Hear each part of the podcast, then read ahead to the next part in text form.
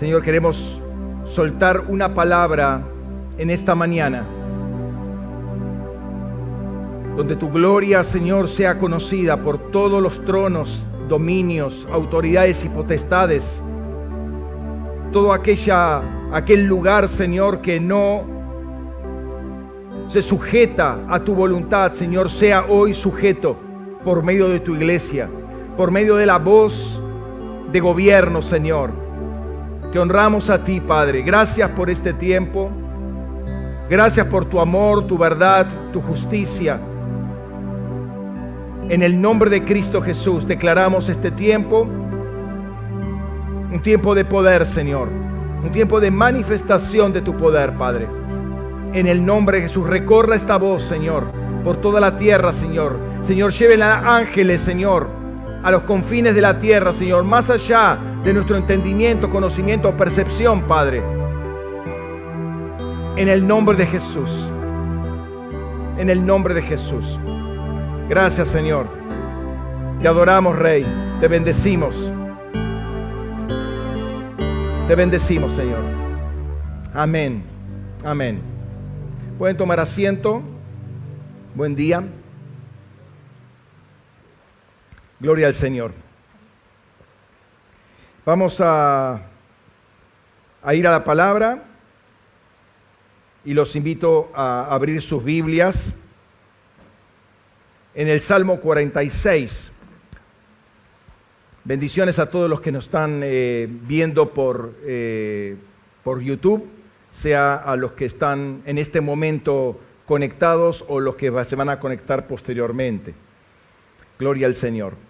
Salmo 46, vamos a leer los primeros siete versículos.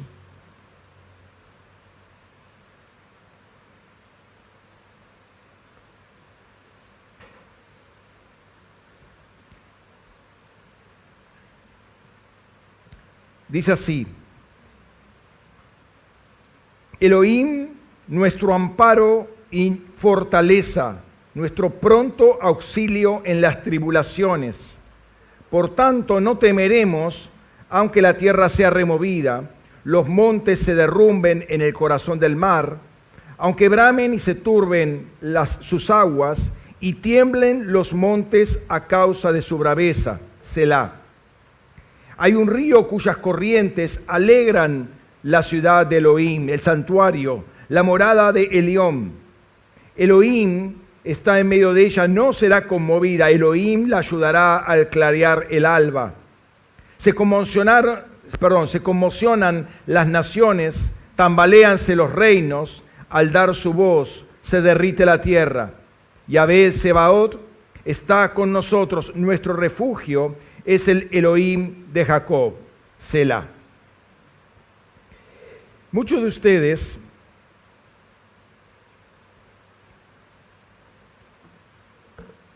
sino todos, han participado en la última semana, la semana del 15 al 21, donde eh, diariamente nos presentábamos eh, particularmente por las mañanas, de 5 a 7, a un tiempo de adoración, un tiempo de intercesión, de la cual eh, o, en, ese tiempo no fue solamente nuestra iglesia, sino eh, iglesias de Norteamérica, Centroamérica, Sudamérica, España, eh, Marruecos y otros lugares estuvieron unidos en este, este, este trabajo de intercesión, de mm, presentarnos antes del amanecer y fue una instrucción de parte de Dios. Algunos estuvieron los siete días, otros estuvieron algunos días, otros estuvieron un día.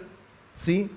Fue una acción que surgió eh, de varias intercesiones que se hicieron, intercesiones con el Presbiterio Nacional, intercesiones con el Presbiterio de Chile, intercesiones con los dos presbiterios juntos, inclusive con otros presbiterios de otras naciones también. Y vimos que el 14 del 12, 14 de diciembre, Hubo un eclipse en el cual hubo una transmisión 24 horas en vivo con 24 equipos de adoración, uno cada hora, turnándose, intercalados España, em, Argentina y Chile trabajando en unidad, rompiendo toda frontera geopolítica para soltar una voz unánime. Eso es muy poderoso en el espíritu. Y en el momento particular, cuando la sombra pasaba como cortando el territorio chileno primero y argentino después, ahí los dos equipos nacionales estuvimos en, ese tiempo en intercesión. Sea, más o menos eh, dos horas, dos horas y media que duró todo ese, ese paso de la sombra. Fue muy eh, importante e interesante entender qué pasó en ese tiempo y qué está pasando o, qué empezó a pasar posteriormente. Algo les estuve comunicando y creo que lo que hoy quiero compartirles eh, de alguna manera es consecuencia de lo que estuvo pasando y apunta a lo que va a pasar. ¿sí? No quiero ser cínico por lo que voy a decir ahora, pero eh, pese a la dureza en lo humano, entendamos la economía, la salud, términos que nos tienen que sonar eh, muy comunes, en lo espiritual creo que fue uno de los años eh, más fructíferos que tuvimos, si lo vemos justamente a la luz de lo que Dios está haciendo, porque tenemos que aprender a ver qué es lo que está viendo Dios, no lo que estamos viendo nosotros. Desde lo natural podemos decir catastrófico, de lo económico, de la salud, catastrófico, pero desde los ojos de Dios fue un, año muy eh, fructífero. Es decir, haciendo un balance de palabras previas a palabras durante pandemia, cuarentena, el Señor sacudió al mundo, sacudió a la iglesia, y había cosas en la iglesia, y no estoy hablando de esta en particular, eh, que no se ajustaban al diseño de iglesia que Dios tenía en mente o que tiene en mente, especialmente para este tiempo. Es decir, eh, hay, una, hay una dinámica de, la iglesia que funciona para cada tiempo y, no nos, y somos muy de acostumbrarnos a funcionar de una determinada manera y creemos que esa es la manera eh, exclusiva para todos los tiempos, para todas las circunstancias. Pero dentro de la iglesia, dentro de la iglesia de Jesucristo, había mucho show. ¿sí? Nos gusta el show, nos gusta un maestro de ceremonias que, que, mm, nos dirija, que nos diga, bueno, ahora párense, no, ahora siéntense. Eh, eh, y uno eh, tiende a seguir ese ritmo y entra en una suerte de piloto automático. ¿sí? En, en consecuencia, cree que la espiritualidad está desarrollado, está limitada solamente a eso, y va a la casa y es como si nada hubiese pasado. Sigue su vida común en la casa. Es más, yo diría la casa, el trabajo, la calle, el comercio, todo demás, es un mundo y la iglesia, entiéndase, eh, la iglesia cuando se congrega es otro mundo. Y no vemos eso en Jesús, había un solo Jesús adentro y afuera de la sinagoga, ¿sí? Entonces, algunos atendieron, eh, y, déjeme decir esto, eh, muchas veces la rutina litúrgica eh, esconde muchos errores que no queremos sacar a la luz, ¿no? Entonces, rota la estructura o desarmada la estructura esa litúrgica a la cual estábamos acostumbrados, empiezan a salir algunas cosas. Y eso es lo que Dios quería, que salieran esas cosas a luz, porque son cosas que hay que eh, eh, cambiar. ¿no? Algunos atendieron la voz del Señor alineando casas, en lo personal, matrimonios, eh, familias, en lo laboral, en lo financiero, en lo académico. La iglesia es que tuvo así, por así decirlo, un, tiempo de, de alineamiento, fue un tiempo para llevar la adoración a las casas como estilo de vida y también como expresión. Fue un tiempo de, que las casas literalmente se encendieran, si es que lo hicieron, eh, como antorchas en el barrio para que la gente supiera que ahí vive una familia cristiana, ¿sí? que sea luz para el barrio. Los pábilos humeantes Dios no, quería, no tenía intención de apagarlos, sino de sacarles el carbón, ¿sí? para que diera una llama más, más importante. Y Dios dio una oportunidad a la iglesia que supuestamente escucha la voz de Dios y toma en serio sus palabras. Eh, inclusive mucha gente del mundo comenzó a escuchar la voz del llamado de Dios y empezó a atender. Y no solamente por lo, eh, por así decirlo, lo, mm, lo, comunitario, es decir, toda la asistencia social, eh, las acciones de misericordia, que obviamente ayudaron, pero eh, el hecho de empezar a, a soltar un poco de luz adicional esos pábilos humeantes que se les sacó el carbón, empezaron a dar más luz, fue una voz en el espíritu que la gente del mundo empezó a escuchar y empezó a buscar alguna, alguna congregación. ¿no? La iglesia entonces no se quedó callada. Paradójicamente, hay que decir también que algunos, ya siendo parte de, de una congregación, dejaron de oír la voz de Dios y se apartaron. ¿sí? Mi apreciación, ya desde antes no estaban escuchando la voz de Dios. Porque Dios siempre advierte. Y siempre hubo palabra de advertencia. Miren que viene un tiempo de. ¿Sí? y empezaron a, sentir en, en, la piel, por así decirlo, ese tiempo que ya estaba y siguieron sin oír la voz de Dios. ¿sí? Lo que sucedió el 14 de diciembre y en los siete días siguientes fue el comienzo de algo muy importante. ¿Por qué digo esto? No voy a dar toda la, explicación, eh, pero básicamente ustedes ya saben lo que, lo que voy a comentar porque lo hemos dicho eh, cuando empezamos esta serie de, em, de la vida en el Espíritu. Entiendo que la segunda vez hablé más eh, profundamente sobre ese tema, pero es necesario refrescar, para lo que voy a decir, refrescar eh, algunos, algunos conceptos. Dios creó el raquía, o en griego stereoma, o en latín firmamentum, ¿sí? con una determinada función y ahí puso al sol, la luna y las estrellas. ¿sí? Eso lo leemos en el capítulo 1 de Génesis y vamos a Génesis capítulo 1, versículos 14 al 18, que es el cuarto día. ¿sí?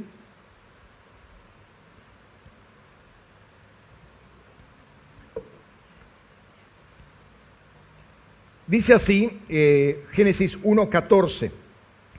Y dijo Elohim, haya maldiciones en la expansión de los cielos para dividir el día y la noche, y sean para señales y para tiempos señalados, y para días y años, y sean como luminarias en la expansión de los cielos para brillar sobre la tierra. Y fue así. Y Elohim Aleftaf constriñó dos grandes maldiciones en la lumbrera mayor, Aleftaf, para dominio del día, y en la lumbrera menor, para dominio de la noche. Y Elohim colocó las estrellas en la expansión de los cielos para brillar sobre la tierra y para dominar durante el día y la noche y para dividir la luz de la tiniebla. Y vio Elohim que estaba bien. Entonces, básicamente, estas eh, entidades, sol, lunas, estrellas, ahí están para marcar tiempos y estaciones y en consecuencia fiestas, fiestas entendiendo las estaciones eh, de lo que iba a ser posteriormente el calendario hebreo. En el día del eclipse, ni el sol ni la luna dieron su luz. ¿sí? Eh, la gloria, por así decirlo, del sol, su brillo, su esplendor, fue cubierta y la luna, que en tiempo de luna llena es invisible, se hizo literalmente negra. Al ponerse justo delante del sol, más que invisible, se hizo visible, pero entregó, por así decirlo, una, luz negra. ¿no? Creo que tenemos en claro que el verdadero sol es el sol de justicia. La verdadera luz, la luz eh, no creada, es la luz del primer día. Y dice la palabra de Dios en Malaquías 4.2, tengan abierta la Biblia porque vamos a estar eh, revisando varios textos. En Malaquías 4.2, más para vosotros, los que teméis mi nombre, nacerá el sol de justicia, trayendo salvación en sus alas, y saldréis y saltaréis como becerros salidos del establo. Entonces, eh, el Señor, que en tiempo de Malaquías decía, eh, nacerá el sol de justicia. Bueno, ese, sol ya de justicia ya nació, obviamente, ¿no? Hace más de dos mil años. nacerá el sol de justicia. Jesús es el sol de justicia. Y la verdadera luna es la iglesia.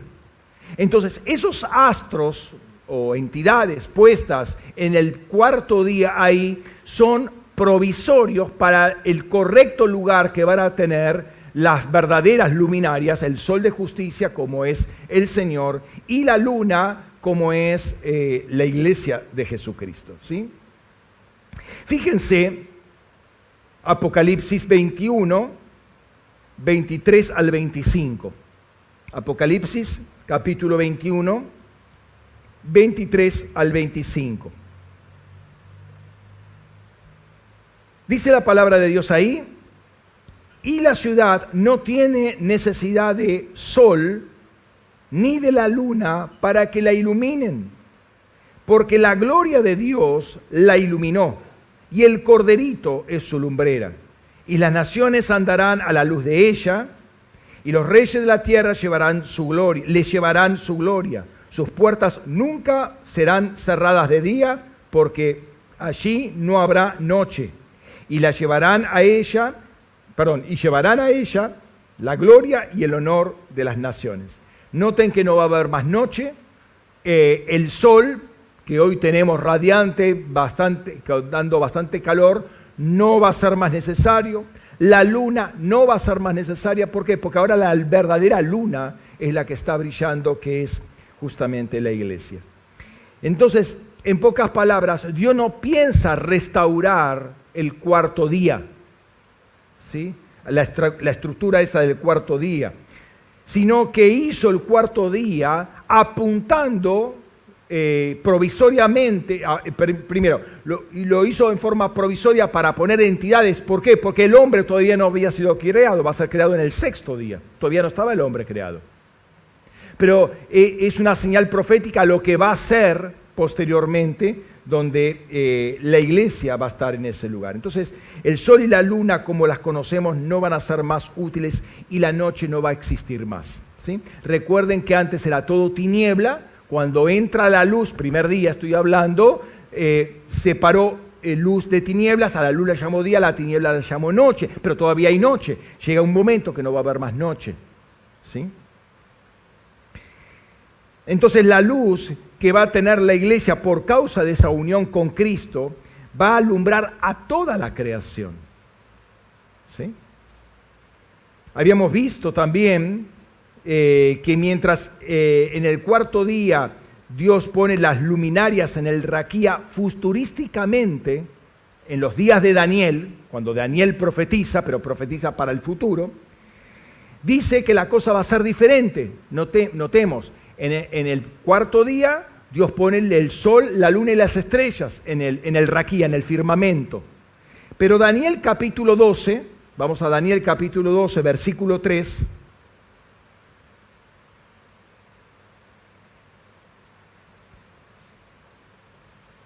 Entonces, eh, ahí dice, entonces los entendidos resplandecerán como el resplandor del firmamento, el raquía dice ahí, y los que enseñan la justicia a la multitud como las estrellas a perpetua eternidad. Por eso habíamos hablado en su momento y repetimos, bueno, es un, es un mensaje, por así decirlo, constante que estamos diciendo, es muy importante el ser entendidos, uno, como dice ahí, entendidos, y enseñar justicia. ¿Quiénes son los que van a estar ahí? Los entendidos y los que enseñan justicia a la multitud. Son los que van a resplandecer a perpetuidad. Habíamos visto que eh, eh, ya estos versículos, pero también eh, Dios le decía a Abraham que no le iba a ocultar todas las cosas que iba a hacer inminentemente con Sodoma y Gomorra. ¿Se acuerdan el pasaje? Vamos a verlo. Génesis capítulo 18. Génesis 18. Todos estos textos los hemos visto ya, ¿sí? estamos repasando por lo que quiero eh, soltar posteriormente. Génesis 18, versículo 19.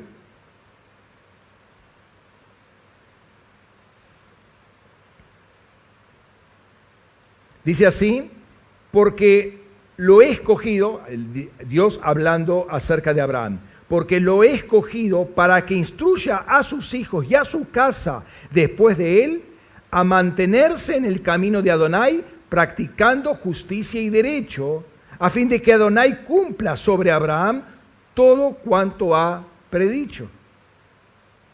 ¿Por qué tiene que Abraham, o por qué Abraham va a enseñar justicia y derecho a toda su casa, a sus hijos, a sus nietos, a toda su descendencia? ¿Por qué va a enseñar eso? Porque eh, el trono de Dios se asienta sobre justicia y derecho. Entonces está enseñando, lo que va a hacer Abraham es enseñar qué es lo que permanece para siempre. Los entendidos son los que permanecen para siempre. Los que andan en justicia y derecho son los que permanecen para siempre. Son los que van a estar brillando como luminarias eternamente y para siempre. Todo lo demás va a ser conmovido. Pero la simiente de Abraham, y ahí está el punto, la simiente de Abraham son los que enseñan justicia y derecho, los que viven alineados con el trono de Dios. Por eso en este tiempo el Señor quiso sacudir un poco a la iglesia porque había cosas que estaban desalineadas y no se estaba enseñando justicia y derecho, se estaba cubriendo todo eso con una liturgia de show. Y eso no permanece para siempre.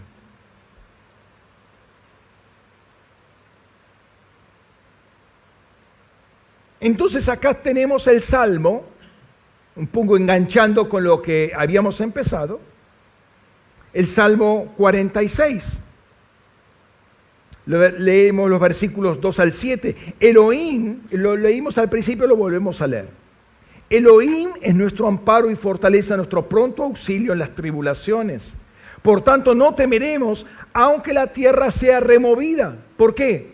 Porque estamos asentados en el trono de justicia y derecho, en el, trono de Dios. Ese es nuestro fundamento.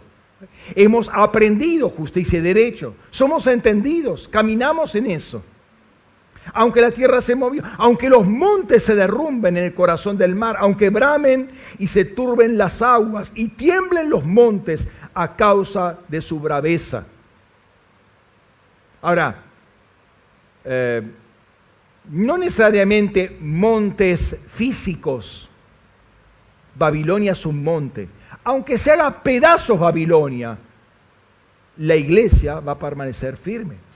Ahora, si la iglesia está si Babilonia está metida en la iglesia, justamente ahí está el llamado de Dios. Huid, pueblo mío, y no participéis de, sus pecados, para no recibir la plaga. Entonces fue un tiempo que tuvo que sacudir eh, el mundo entero y también la iglesia, ¿sí? Para limpiarla. Dice Selah, ¿no? Hay un río cuyas corrientes alegran la ciudad de Elohim, el santuario, la morada de Elión. Elohim está en medio de ella, no será conmovida. Si vos sos esa ciudad de Dios, si vos sos esa nueva Jerusalén, no vas a ser conmovido. Pero uno tiene que ser esa ciudad, no simplemente por venir a una congregación y atender lo que comúnmente eh, se atiende en forma mecánica, uno está constituido en Nueva Jerusalén. O sea, podemos poner a una congregación local, Iglesia Nueva Jerusalén. Eso no lo convierte en Nueva Jerusalén. Estamos claros en eso. Pero tampoco eh, nuestra, nuestra confesión positiva de que somos Nueva Jerusalén nos hace Nueva Jerusalén. O sea, tenemos que salir de esa fantasía, ¿no?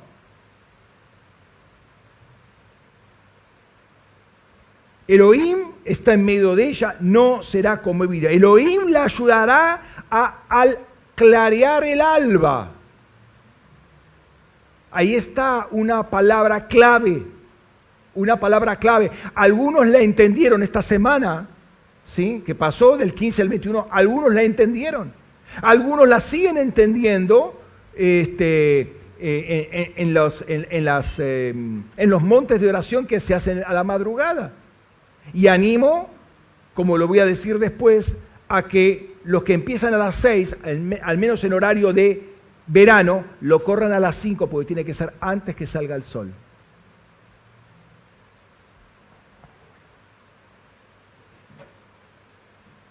Elohim la ayudará al clarear la mañana. Vos tomás la mañana cuando está clareando, antes de salir el sol, cuando está clareando, ahí la va a ayudar. Entonces, ¿dónde, dónde tiene que estar la ciudad de eh, la Nueva Jerusalén? Al clarear el alba. Tiene que estar adorando al Señor porque ahí es cuando la va a ayudar. Lo dice el texto. Dice, se conmocionan las naciones, tambaleanse los reinos. Al dar su voz se derrite la tierra. Y Abé Sebaot está con nosotros. Nuestro refugio es el Elohim de Jacob, Selah. Este es un salmo de los hijos de Coré. ¿sí? Parece que ellos tuvieron una especial revelación eh, alrededor del trono de Dios. ¿sí? Eh, hay un salmo, hay otro salmo, justamente el salmo anterior, vamos al 45.6, estamos en el 46, vamos al 45, el salmo anterior, versículo 6 dice, oh Elohim, tu trono es eterno y para siempre, cetro de equidad es el cetro de tu reino. Otra vez el tema de justicia y rectitud. Ahí está el cetro. Cetro es el, bastón de mando, como quien dice, el que muestra gobierno. Hay un gobierno que es en justicia y en derecho, en equidad. Si vamos al autor de, eh, al autor de Hebreos, al libro de Hebreos, el autor afirma que solamente un reino va a permanecer en pie mientras todo lo demás va a tambalearse y caer. Vamos a Hebreos capítulo 12, versículos 25 al 29. Hebreos 12, 25 al 29. Dice, mirad que no desechéis al que habla, porque si no, si no escaparon aquellos que desecharon al que los amonestaba en la tierra, Moisés en su momento, mucho menos nosotros si volvemos la espalda al que nos habla desde los cielos, cuya voz sacudió la tierra en ese tiempo, pero ahora ha prometido diciendo, una vez más yo conmoveré no solo la tierra, sino también el cielo. Y este, una vez más, indica la remoción de las cosas movibles como criaturas que son, para que permanezcan las inconmovibles por lo cual, recibiendo un reino inconmovible, mantengamos la gracia mediante la cual servimos a Dios de manera aceptable, con reverencia y temor, porque nuestro Dios es fuego consumidor. Y esto no nos debería hacer temer, tener miedo, ¿sí? no es una, una nota de, que nos deba causar algún tipo de pánico, ¿sí? Al contrario, darnos plena seguridad, porque se supone que estamos en el reino de Dios. Se supone que estamos caminando en justicia y en derecho, que nuestras casas están fundadas en eso, que nuestra congregación, que nuestro trabajo, todo está fundado en eso. Todo eso no va a ser conmovido. Ahora, si hay cosas que hay que arreglar, bueno, mejor arreglarlas. Tuvimos nueve meses, toda una gestación desde el 19 de marzo al 14 de diciembre, fueron nueve meses, 270 días de gestación. Se está gestando una iglesia nueva. Hay gente que lo quiso aprovechar. Gloria a Dios por la gente que escuchó la voz de Dios, ¿no? Eh, entonces, su trono es inconmovible, su reino es inconmovible y aquellos que están en su reino permanecerán a perpetuidad, ¿no? Si estamos en su reino, no seremos eh, conmovidos. Perdón. Y vamos a un texto más, Colosenses capítulo 1. Colosenses capítulo 1.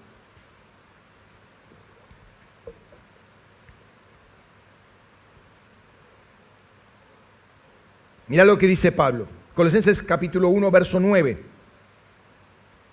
Por esto también nosotros, desde el día que lo oímos, no cesamos de orar por vosotros y de pedir que seáis llenos del pleno conocimiento de su voluntad en toda sabiduría y discernimiento espiritual para andar como es digno del Señor, Noten, para andar como es digno del Señor, con el fin de agradarle en todo, llevando fruto en toda buena obra y creciendo en el pleno conocimiento de Dios, fortalecidos con todo poder, conforme la potencia de su gloria, para toda constancia y paciencia, dando gracias al Padre con gozo, que nos hizo aptos para participar de la herencia de los santos en luz quien nos rescató de la potestad de la tiniebla y nos trasladó al reino del Hijo de su amor, en quien tenemos la redención, la liberación de los pecados. Noten lo que dice acá, mm,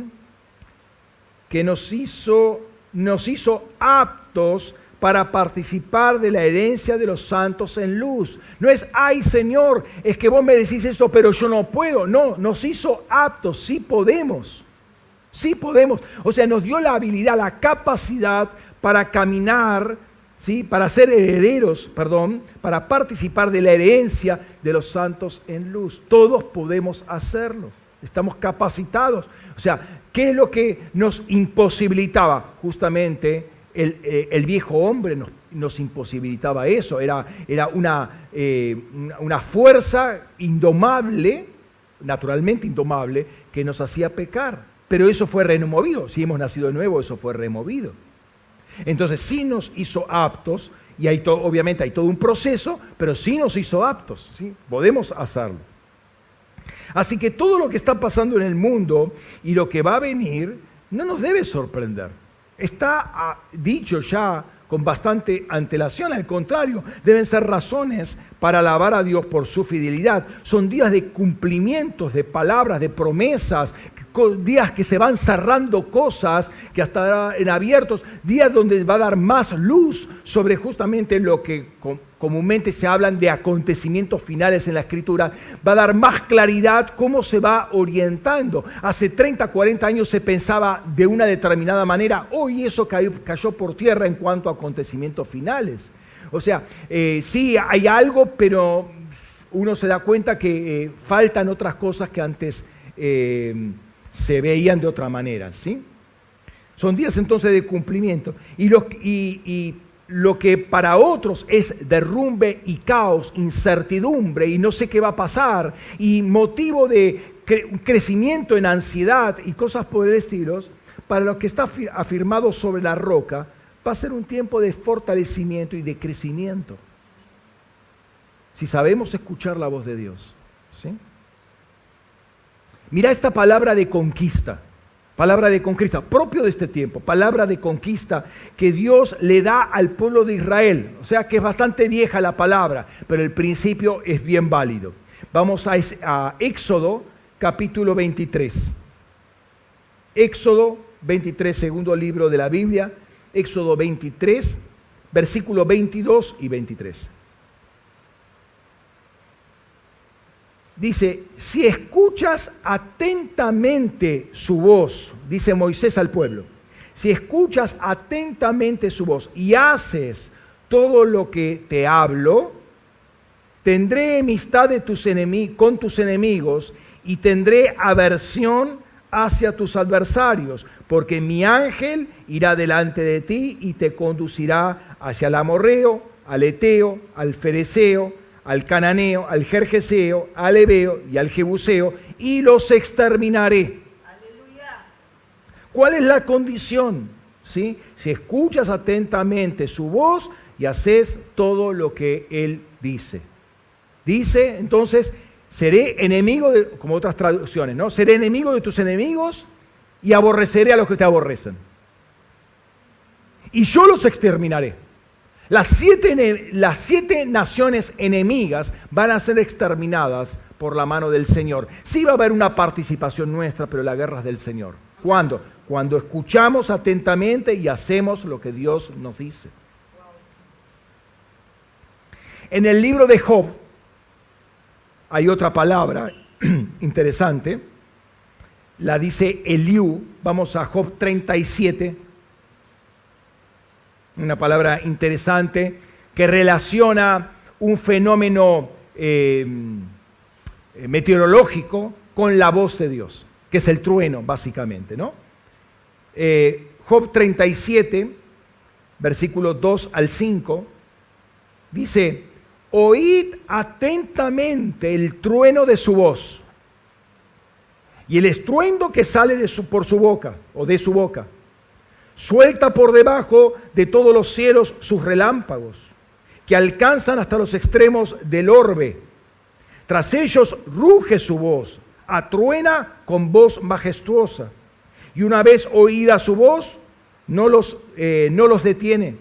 Dios truena con voz maravillosa y hace proezas que no podemos comprender. Si mal no recuerdan, en Juan capítulo 12 va a venir un trueno. Bueno, digamos, el Padre va a hablar, pero algunos dijeron es un trueno, otros es su ángel. Jesús dijo, no, fue mi Padre, que es otra cosa. Entonces, eh, muchas veces se oye el trueno, pero en rigor el, el que está hablando es Dios. Pero si oímos el trueno es porque nuestro oído hay que afinarlo todavía, hay que ajustarlo, hay que alinearlo. ¿sí? Volviendo al principio, yo puedo testificar que en este tiempo, en este año, eh, vuelvo a repetir, difícil para un sector de la población, el Señor me abrió los ojos y oídos tremendamente para percibir el mundo espiritual de una manera muy singular. Implicó un esfuerzo de hacer muchas intercesiones. Ahora, eh, con intercesiones estamos nosotros hace cuatro años más o menos. ¿Sí? Todo, cada dos miércoles tenemos una intercesión. Eh, equipo de células tiene intercesión, equipo de decente tiene intercesión, equipo de limpieza tiene intercesión, equipo de, no sé qué tiene intercesión. Estamos siempre en intercesión. El merendero tiene intercesión. O sea, eh, la práctica, eh, las vigilias, algunas veces flojonas, debo decir, pero en la vigilia estamos haciendo intercesión, hasta tres intercesiones durante la noche. O sea, como decía antes, nos hizo aptos. La posibilidad está, el entrenamiento estuvo, la, posibilidad de entrenarse en cómo andar en la bicicleta estuvo. La bicicleta, no bicicleta financiera, bicicleta de entrenamiento, como para aprender a andar en bicicleta, ¿sí? No, se aprende en un, en un, pizarrón a andar en bicicleta. Se aprende quizás pegándose algún tortazo en el medio, pero se aprende. Entonces, eh, el ejercicio de la intercesión Claro, al principio uno no sabe de qué se trata, no ve, se pone medio incrédula, será así, será cierto. Eh, bueno, pero insistiendo, al que golpea se le abre, dice la palabra. El que llama tiene respuesta. Entonces, eh, eh, en el ejercicio de hacer intercesión por acá, intercesión por allá, algunas veces todos los días, intercesión, diferentes grupos, todos los días, hasta una, dos, hasta tres intercesiones por día, por varios meses, entonces, claro, uno eh, va desarrollando un oído y gracias a Dios por eso. Pero el Señor responde. Eso es un año en ese sentido muy fructífero. Entonces, tuvimos siete intercesiones al rayar el alba, muy tremendas. Yo les puse los informes en los chats Espero que lo hayan leído, masticado. Hay mucho ahí, hay mucho para trabajar. Hay mucho. Son siete intercesiones, más una intercesión el 14 de, diciembre, justo en el tiempo de la, de la, del eclipse, más otra con el equipo ministerial en el, 20 de diciembre. Eh, entonces, creo que hay, hay, hay, cosas muy, muy importantes acá eh, y es una palabra, y es lo que de alguna manera quiero soltar, y es una palabra que eh, no creo que sea eh, esté limitada a esta congregación, porque fueron varias intercesiones y de varios grupos, o sea que creo que es una palabra que va, va más allá, trasciende la congregación, no estoy hablando de estas, de estas cuatro paredes, sino eh, los ministerios Luz de las Aguas a las Naciones. El miércoles pasado el, el, Señor soltó una palabra muy poderosa que lamento que muchos no hubiesen estado ahí. Claro, ay pastor, pero usted puso el informe. Sí, puse el informe. pero una cosa es leer un informe, que finalmente son datos, y otra cosa es estar en el ambiente de la revelación. Es incomparable una cosa con la otra, porque uno está siendo parte de ese proceso de revelación en el cual el Espíritu Santo lo está haciendo crecer también. Está, es parte de la atmósfera que se está desarrollando. Quisimos ver justamente cómo estaba el raquía sobre el loma de Zamora y sobre la resurrección. Y el Señor, que es maravilloso, respondió con creces lo que nosotros estábamos preguntándole. Fíjense, dice Efesios 3:20, Efesios 3:20 y 21, al que es poderoso para hacer todas las cosas infinitamente más allá de lo que pedimos o entendemos, según el poder que nos está energizando a nosotros, a Él sea la gloria en la iglesia y en Cristo Jesús por todas las generaciones del siglo de los siglos. Amén.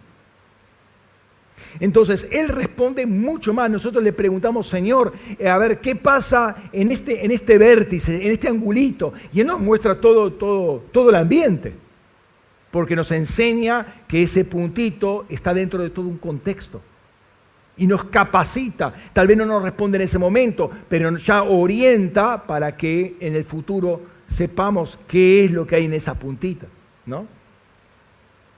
Y Él nos abrió el cielo muy interesantemente. Y perdóname que sea repetitivo, animo a los hermanos a que hagan un esfuerzo para conectarse eh, con lo que el Señor está haciendo en este tiempo. ¿Por qué? Porque si no, uno termina, si es que termina todavía enganchado, siendo arrastrado por una congregación cuando tendría que ser una fuerza motriz. ¿Sí? Es muy importante entender el tiempo en el cual estamos viviendo, perdón lo, redundante que sea, ¿no? Que soy. Una cosa, vuelvo a repetir, es recibir un informe, leerlo y estar al tanto, que es bueno, que es necesario. Otra cosa es estar ahí en el momento, en la atmósfera, cuando el Espíritu Santo baja y va dando visiones, va dando revelaciones.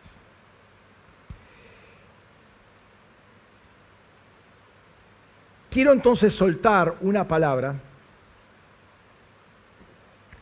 eh, para esta congregación que tiene que ver con todo esto.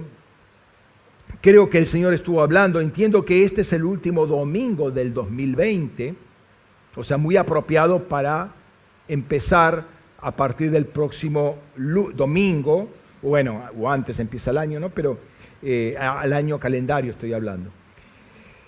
Por lo tanto, la palabra eh, no está desprendida del contexto en el cual estamos viviendo. Hay una nueva ola de voces que se está levantando y creo que es prueba para ver si la iglesia entendió la primera ola de voces y de confusión y de tronos que hablan por aquí, por allá y cada uno dice lo que quiere y ahora se levanta una segunda ola de voces para este año 2001, 2021. Entonces, atentos, nosotros tenemos que seguir escuchando la voz de Dios. Con más razón. Si no, va a dilatarse este tiempo. Porque el Señor está preparando a su iglesia para que la iglesia esté afinada, escuchando solamente la voz de Dios. No otras voces, no otros tronos. ¿sí? Este año fue bien particular sobre la importancia eh, y prioridad de escuchar eh, la voz de Dios eh, y no las voces que vienen justamente del Raquía, donde están todos esos tronos impíos, ¿sí? que tienen una cierta rebeldía, o no, una rebeldía declarada, pero que lanzan voces y moldean la sociedad para que nosotros creamos en la mentira. ¿Mm? Son las voces de las culturas, por ejemplo. Las voces de las culturas están en el raquía. De ahí se desprenden y nosotros estamos creyendo lo que todos creen. Pero lo que todos creen no es lo que dice el trono. Eso es lo que dicen los diferentes tronos del raquía. No del trono de Dios, sino del trono que están en el raquía. Eh, creo que podemos hablar con esta nomenclatura de Raquía, de Shamaín, porque hace tiempo que estamos hablando con estos términos y entienden de lo que estamos hablando, ¿cierto? Amén. Gloria al Señor. Los siete días que estuvimos trabajando por las mañanas al rayar el alba no fue un intento religioso para ver qué espirituales que somos. Mirá, nos levantamos temprano porque somos fervientes eh, y estamos llenos del Espíritu. No, justamente hubo una voz de Dios, una directriz de Dios para hacerlo. Ahora, si Dios dice, hagan esto, y nosotros lo hacemos, no al estilo siervo, está bien, amo, sí, si no me da un latigazo. No, no, no en el sentido de eso, sino en el sentido de, bueno, papá lo dice y lo vamos a hacer. Entonces, es obvio que hay una respuesta de parte de Dios. ¿Por qué? Porque Dios es fiel. Si me, si me dice, hace esto, algo tuvo, algo tuvo que ocurrir. Si estamos pidiendo que eh, ciertos tronos sean removidos, porque Dios iba a sacudir, recuerden esa palabra, Dios iba a sacudir el raquía como uno sacude una alfombra, y todos los tronos iban a saltar por el aire, entonces había, iba a haber una disponibilidad para que los entendidos este, tomaran esos lugares, los entendidos tomaron esos lugares vacantes, vacíos en este momento, ¿sí? Antes que otros entendidos, pero de las tinieblas, porque saben que eh, el, eh, ¿cómo se llama? el eclipse es un portal que se quiere abrir, es un marcador de tiempos. Entonces, eh, hay, hay, entidades que querían tomarlos, saben la importancia del tema. Por eso todos los brujos, hechiceros, los nuevos estaban ahí viendo y haciendo rituales y demás.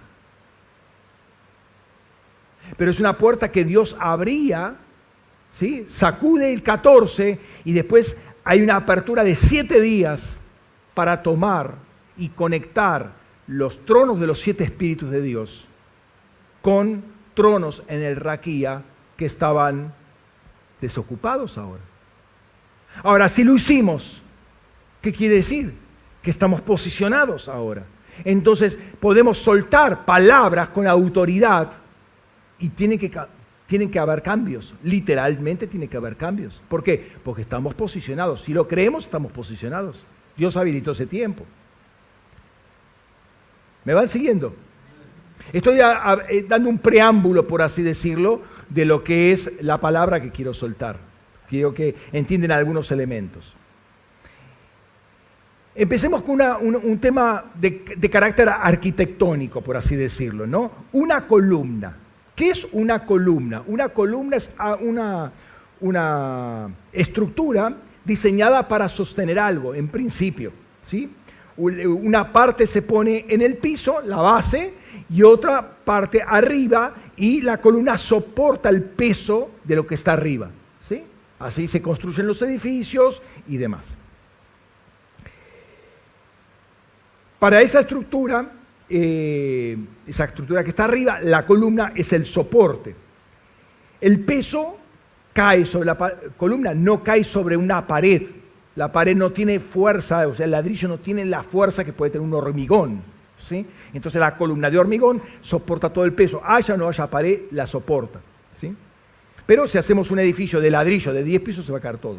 No, no tiene fuerza eso. No tiene rigidez. Pero otra lectura diferente, aunque relacionada, es aquella que dice que la columna conecta dos ámbitos, el que está arriba de la columna y el que está abajo de la columna. Es un conector, es un conducto, por así decirlo, ¿no? Conecta. Entonces la columna es un conector. Cuando vemos el famoso templo de Salomón, apreciamos a la entrada, mm, tendría que haber traído una imagen, eh, las famosas dos columnas del templo de Salomón. Ahora, si uno ve, arriba no tiene nada. O sea, no son columnas hechas por una necesidad estructural. Se podría decir, inocentemente, una función decorativa. Pero bueno, dejemos eh, la inocencia de lado. Esa tiene una, funcionalidad especial. De hecho, eh, responden a un diseño, ¿sí? Y si uno presta atención en los textos bíblicos, eh, cuántos versículos se destinan a dos columnas que aparentemente eran solamente decorativas porque no tenían nada arriba. ¿Por qué le da tanta importancia a esas columnas? ¿Por qué inclusive esas columnas tienen nombre? ¿Sí? Boaz y Jaquín. ¿Por qué tienen esos nombres? Es decir, esas columnas están representando dos entidades. con nombre. Dos porteros que están cuidando la puerta. Entonces, eh, esa columna está haciendo un trabajo de conexión entre algo que está arriba, que no se ve visiblemente a los ojos naturales, no se ve, con algo que está abajo. la columna es un conector. Cuando Pablo empieza su ministerio, se va a contactar, ustedes saben, ahí lo va a decir en Gálatas, que se conecta con los apóstoles, ¿sí? Eh, conecta con la iglesia en Jerusalén.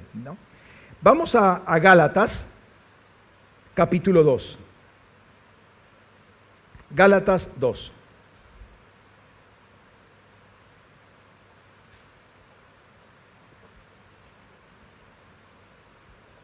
Versículos 7 al 9.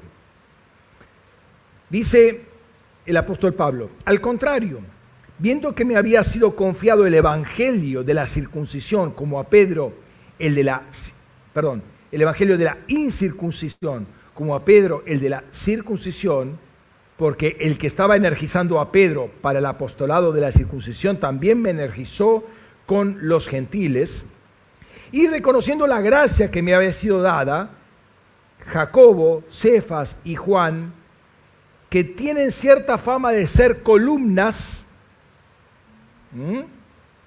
nos dieron la diestra a mí y a Bernabé en señal de compañerismo para que nosotros fuéramos a los gentiles y a los de la y, la, eh, eh, y ellos a la circuncisión.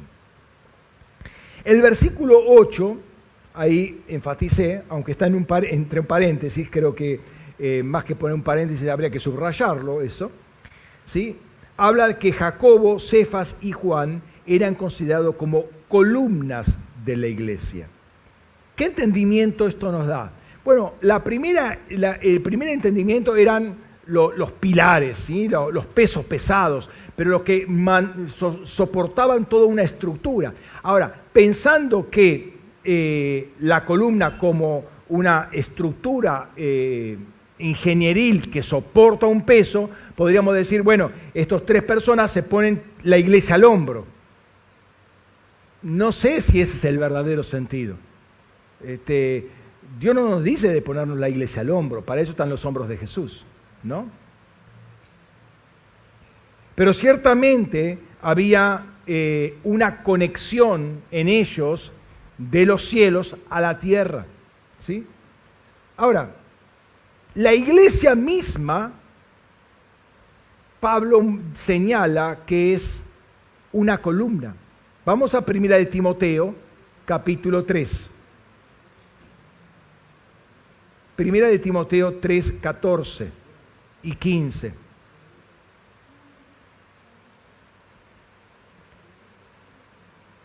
Dice así, aunque espero ir a ver, ir a ti en breve, te escribo por si me retraso, para que sepas cómo hay que comportarse en la casa de Dios, que es la iglesia del Dios vivo, columna y baluarte de la verdad. La iglesia del Dios vivo o del Dios viviente es la casa de Dios y es la columna y baluarte de la verdad. ¿Qué está diciendo con respecto a la verdad? la columna es la verdad. ¿sí? Columna y baluarte de la verdad. La iglesia mantiene en alto la verdad y conecta la verdad de los cielos a la tierra. Conoce la verdad. En este caso la verdad está arriba de la columna y une esa verdad con lo que está abajo, que es la tierra. Son eh, el conector entre cielo y tierra pasa a ser la iglesia, esa es la columna. Entonces es la iglesia la que establece la verdad en la tierra. La palabra griega por columna es stilo, como las medias y como algún electrodoméstico, ¿sí? las marcas, estilo, ¿sí? es columna. De ahí viene la palabra estela. Estela, eh, como esas piedras que se, ponen, ¿sí? Eh, se levantan una piedra, ¿sí? una estela. Ahora, eso sería una columna. ¿Qué está conectando? No está conectando nada. Eh, perdón. ¿Qué está soportando? No está soportando nada. Sí está conectando, porque de hecho la levantan. ¿Por qué? Si es una piedra, puede estar acostada, sigue siendo piedra, pero levantada se convierte en una columna, en un conector. En el caso de las estelas, del, segundo cielo, del raquía a la tierra. Se está queriendo conectar algo ahí. La palabra, la palabra stilo viene del verbo stuo, que es endurecer, entiesar, soportar, respaldar. ¿sí? La otra palabra que es traducido por, como baluarte es hedraioma, que tiene que ver con lo sedentario y lo inamovible. O sea, una columna no la ponemos acá hoy y mañana está acá y después está allá. No, no, una columna se pone acá y queda acá. O sea, si pongo esta columna acá porque tiene eh, ubicuidad, o sea, es importante que esa columna. Por eso, hermano, eh, más de una vez yo te dije, es importante la ubicuidad geográfica de una congregación local. Es importante la ubicación geográfica de tu casa como columna, porque tú eres iglesia, ¿no? Tu casa es iglesia. Entonces es una columna que se levanta, es una estela que se levanta, pero que conecta la verdad con la, del cielo con la tierra. No es simple, bueno, es que aquí nacimos, esta casa era de mi papá. A ver, ese es un pensamiento muy natural. Dios preparó todo para que el día de hoy esa casa, ese lugar geográfico, se establezca una columna de verdad. Conecta la verdad del cielo a la tierra.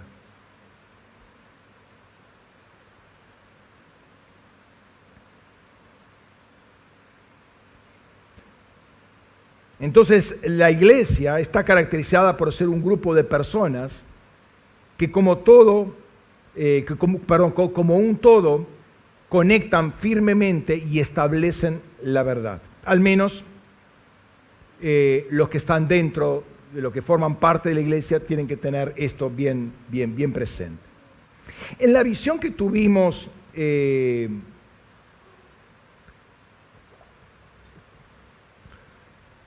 para, para, recibir esta, esta asignación de parte de Dios de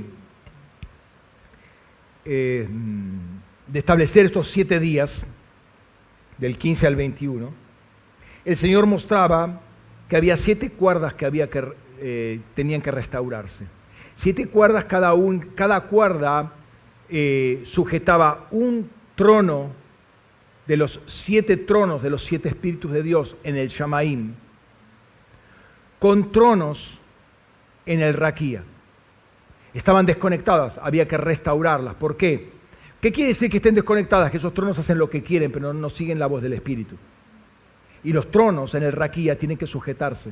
Todo tiene que sujetarse al Espíritu de Dios. Entonces había que eh, sujetar cada día una cuerda, tensarla esa cuerda, para que ese trono nuevo o restablecido esté sujeto a la voluntad de Dios. ¿Me entienden?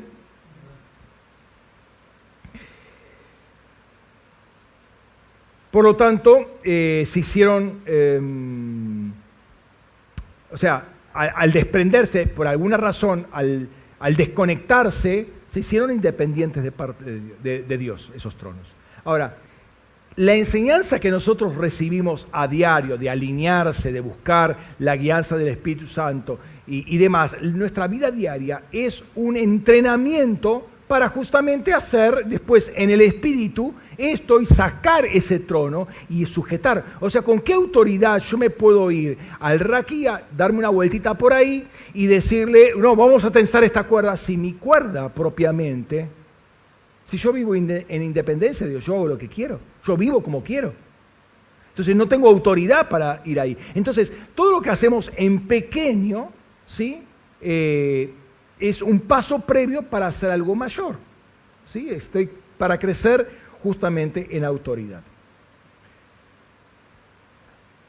Esos tronos, al desconectarse del Espíritu de Dios, eh, eh, empezaron a soltar palabras que redundaron en procesos de esclavitud y de deterioro para los pueblos, para las, para las almas, eh, hicieron perversiones para cautivar a las almas, someter a pueblos, eh, poner como visiones y estilos de vida totalmente contrarios a la palabra de Dios y opuestos a la palabra de Dios. Eso es lo que aparece en algunos pueblos, por eso en algunos lugares es muy difícil predicar la palabra, está, está prohibido, te matan directamente. ¿Sí? ¿Por qué? Porque hay tronos puestos ahí que impiden justamente que se haga eso. Estas siete cuerdas, cuando están bien entesadas, bien afinadas, producen una melodía celestial que es agradable a Dios. Estas siete cuerdas funcionan como siete columnas, finalmente, también tensas, funcionan como siete columnas, siete conectores, ¿sí? De trono a trono, donde está el fundamento. Ahora, el punto es, si la vemos como columnas que soportan, bueno, veámoslas al revés, la base está en el Shamaim, ¿sí? Y la parte superior está en el raquía, al revés, porque todo el, raquía sano se tiene que soportar en el shamaim. En cada una de esas eh, llamas de ese candelero había un trono para los siete espíritus de Dios, pero al lado de ese trono había un ángel con una trompeta para hacerla sonar y cuando las, hacía sonar, el, el raquía temblaba literalmente. ¿sí? Retumbaba, retumbaba todo. ¿sí?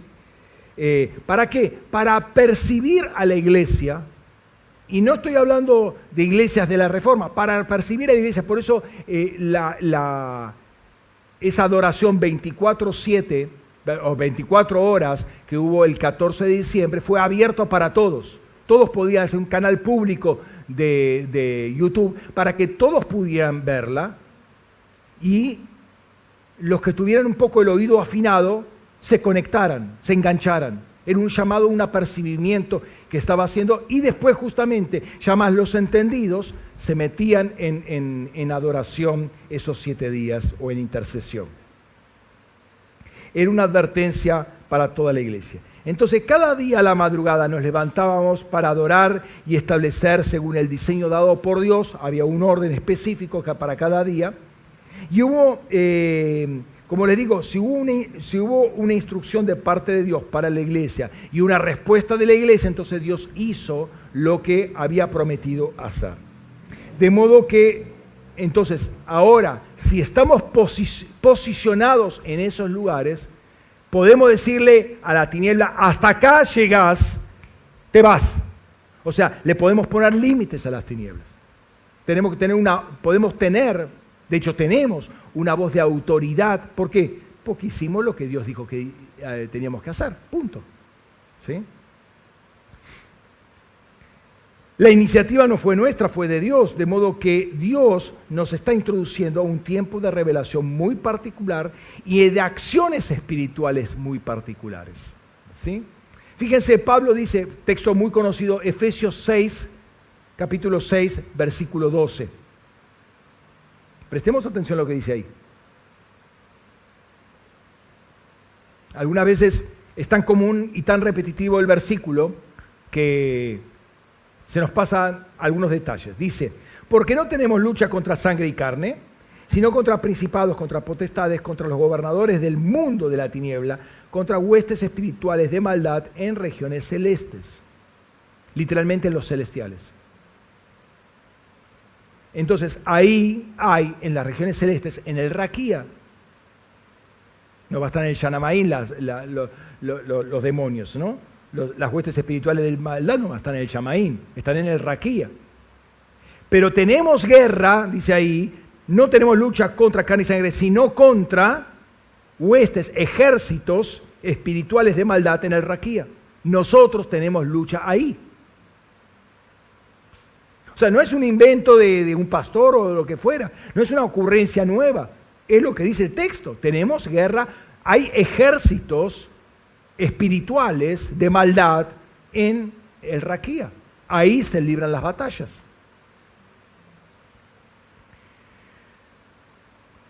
Y al principio de la cumbre de águilas, perdón, al principio de este año, en la cumbre de águilas 2020, en enero de este año, el Señor soltó un tema que quedó ahí, se hizo una, pequeña experiencia, pero quedó ahí. Nosotros cuando llegamos a las dos semanas, una semana, dos semanas, hicimos una reunión para bajar lo, fundamental, ¿se acuerdan? Dos días tuvimos de, escuela eh, para bajar lo fundamental de la escuela de águilas, de la, de la cumbre de águilas. Y uno de los temas que tocó en ese momento es el tema del cuerpo celestial. No cuerpo espiritual, sino cuerpo celestial. El cuerpo celestial es para manejarnos en los celestiales. Y digamos, no se habló más durante todo el año del cuerpo celestial. Y cuando hicimos la intercesión de, por esto que venía del 14 de diciembre y de los días subsiguientes, bueno, por el 14 de diciembre el Señor mostró después de los días subsiguientes, volvió a sacar el tema de los cuerpos celestiales. ¿Qué me está queriendo decir? A ver, eh, si bien no está resuelto, está, abierta la puerta, eh, me está mostrando que hay algo, hay una revelación que el Señor va a dar acerca de los cuerpos, de nuestros cuerpos celestiales. ¿Para qué? Para estar trabajando en los celestiales. Pablo va a iniciar el capítulo de dones diciendo, hermanos, no quiero que ignoréis acerca de, los, de las celestiales de las cosas celestiales. Hay muchas cosas celestiales. Una de esas cosas son nuestros cuerpos celestiales. Y veía cómo se activaban esos cuerpos celestiales, cómo eh, entraba una luz y, encendía literalmente los huesos. Qué, curioso que eran los huesos. Porque los huesos tienen mucho significado dentro de la, de la cosmovisión hebrea. Entonces quiero mencionar ahora habiendo hecho esta segunda introducción, eh, un, pasaje que cobra mucha relevancia, eh, que vamos a ver ahora, que es el que el Señor nos compartió la otra vez, eh, por el tiempo que estamos viviendo, pero también por lo que está soltando, o sea, el tiempo que estamos viviendo en lo natural, el contexto en el cual estamos viviendo, terrenalmente, pero también a la luz de todas las palabras que estamos recibiendo. O sea, le estuve haciendo todo un resumen más o menos rápido de lo que hemos visto, las palabras fundamentales y de las palabras recibidas, las palabras compartidas en predicaciones anteriores y las palabras recibidas en intercesión. Y el domingo pasado nos juntamos con el equipo ministerial eh, de la Congre de Lomas para preguntarle al Señor qué qué es lo que venía, o sea, qué, tenemos que eh, eh, em, ministrar, predicar, enseñar. Lástima que ustedes no van a tener los, los dibujos, ¿sí? Este, que, pero esto los va a llevar a, revisar el, el, video. Eh, los dibujos que, presento, que no, no, los tienen acá, pero se les puede pasar después las, las diapositivas, ¿no? Em, ustedes saben que cada mes nosotros le preguntamos al Señor cómo va orientándose, eh, cuál es la palabra, ¿sí? Le ponemos principal atención a la, presencia del Espíritu Santo. A partir de esa palabra que está en, como resultado del concilio de Jerusalén, le pareció bien al Espíritu Santo y a nosotros no imponernos más carga. Bueno, a ver, ¿qué te parece bien, Espíritu Santo, que estemos predicando, enseñando? Y todo este año mínimamente, pero desde años anteriores, estuvimos haciendo eso. Entonces, ¿por qué predico esto el día de hoy? Porque entiendo lo que el Señor me dijo el, domingo pasado. Esta es la primera oportunidad que tengo. Tenía otra cosa para predicar. En función de lo que venía diciendo, tenía otra palabra para predicar. Pero el Señor dijo esto y es esto. No, no, no puedo eh, enseñar otra cosa. ¿Por qué? Porque esto nos prepara, es la puerta que estoy abriendo por medio de la palabra, es la puerta que estoy abriendo para el año que viene. Si vos querés pasar por esa puerta, gloria a Dios, sos un entendido. Si no, te quedas del lado afuera. Así de simple. Eh, obviamente Dios tiene misericordia, pero Él es el que abre y nadie cierra, y cierra y nadie abre.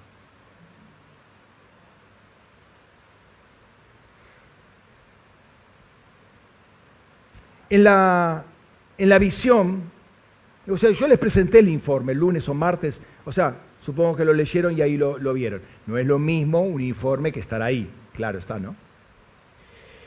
Entonces, me vi en un momento caminando por un pasto verde, muy lindo el verde, pero solamente era pasto, no había árboles, no había nada, se perdía el pasto en el horizonte. Y en un momento estoy parado y como algunas veces uno, uno, siente ¿no? que hay, algo acá al lado mío. ¿Sí? No, no lo veo, pero sé que hay algo ah, o hay alguien. Y cuando me doy cuenta había una bruta columna ¿sí? Eh, al lado mío. Y me quedo mirando esa columna.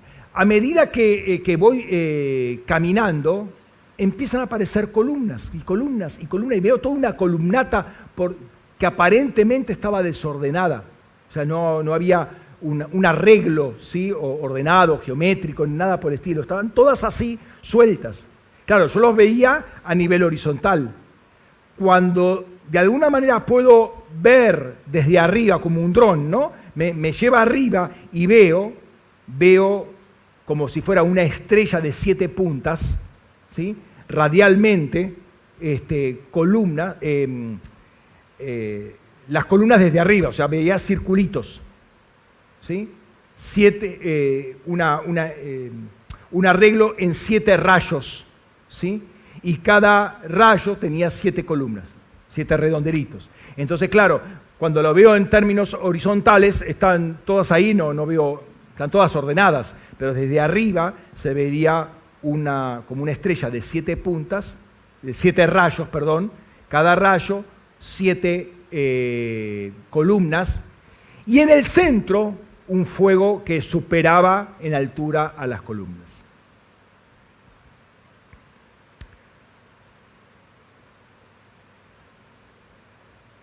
En total, obviamente, eran 49 columnas. ¿sí? Cuando vuelvo a la posición original, me veo enfrente, ¿sí? Las siete columnas. O sea, veo al frente un rayo, uno de esos rayos. Me presento ahí y veo las siete columnas, una al lado del otro y obviamente el fuego al lado. Estoy viendo a uno, uno de esos rayos, ¿sí? De siete columnas. Y ahí hubo una, toda una explosión eh, y conexiones que se dieron en un flash. Y esos siete columnas eran siete brazos de una menorá. Ahora, ahí me vino una comprensión de lo que había visto antes, de que esa, esa estrella eh, o ese arreglo de siete, eh, de siete líneas, ¿sí? con el fuego adentro, lo que dice eh, Apocalipsis capítulo 1, que el Señor es el que se pasea por los siete, las siete lámparas, y esas siete lámparas son las siete iglesias. ¿Entienden? ¿Ven perdónenme que no esté la imagen, después se, las, se las, doy, pero este, mejor así trabaja mentalmente la, abstracción esta, ¿no? Em, pero esas, e, e, entonces e, eh, veía esas siete columnas en una menorá, entendía que era una iglesia, ¿sí? Pero al mismo tiempo, esas siete columnas eran las siete cuerdas que unían los siete tronos de arriba con los siete tronos de arriba del Shamaín, con los siete tronos del, del Raquía. Y cuando estoy viendo esas siete columnas, me viene justamente el pasaje de la iglesia de, Filadelfia. Y es a donde quiero ir ahora, y creo que es la palabra que Dios tiene para esta congregación para este año. ¿Vieron toda la introducción que tuve que hacer para que podríamos sacarle jugo. O sea, además, no solamente para sacarle jugo, sino para entender que esta palabra está dada dentro de un contexto, no, no viene así tirada por el aire. Es un proceso que Dios va a estar hablando de palabra, palabra, palabra. Es una edificación que se va haciendo de una palabra sobre la otra.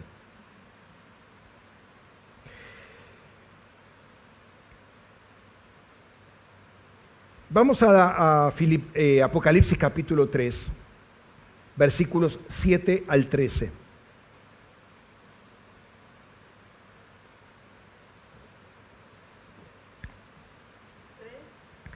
Apocalipsis 3, 7 al 13. Dice, escribe al ángel de la iglesia de, en Filadelfia. Esto dice el santo, el verdadero, el que tiene las llaves de David, el que abre y ninguno cerrará, y el que cierra y ninguno abre. Yo conozco tus obras, he aquí que he puesto delante de ti una puerta abierta que nadie puede cerrar. Porque aunque tienes poco poder, has guardado mi palabra y no negaste mi nombre. He aquí, entrego a algunos de la sinagoga de Satanás, de los que dicen ser judíos y no lo son, sino que mienten. He aquí que los constreñiré de tal modo que vendrán y se postrarán delante de tus pies y reconocerán que yo te he amado. Por cuanto has guardado la palabra de mi paciencia, yo también te guardaré, te guardaré de la hora de la prueba que está a punto de venir y sobre el, sobre el mundo entero, para probar a los que moran en la tierra. Vengo pronto, retén firme lo que tienes para que ninguno, ninguno tome tu corona. Al que vence, lo haré columna del santuario de mi Dios, y jamás saldrá de allí, y sobre él escribiré el nombre de mi Dios, y el nombre de la ciudad de mi Dios, la nueva Jerusalén, la cual desciende del cielo de mi Dios, y mi nombre nuevo. El que tiene oídos, oiga qué dice el Espíritu a las iglesias.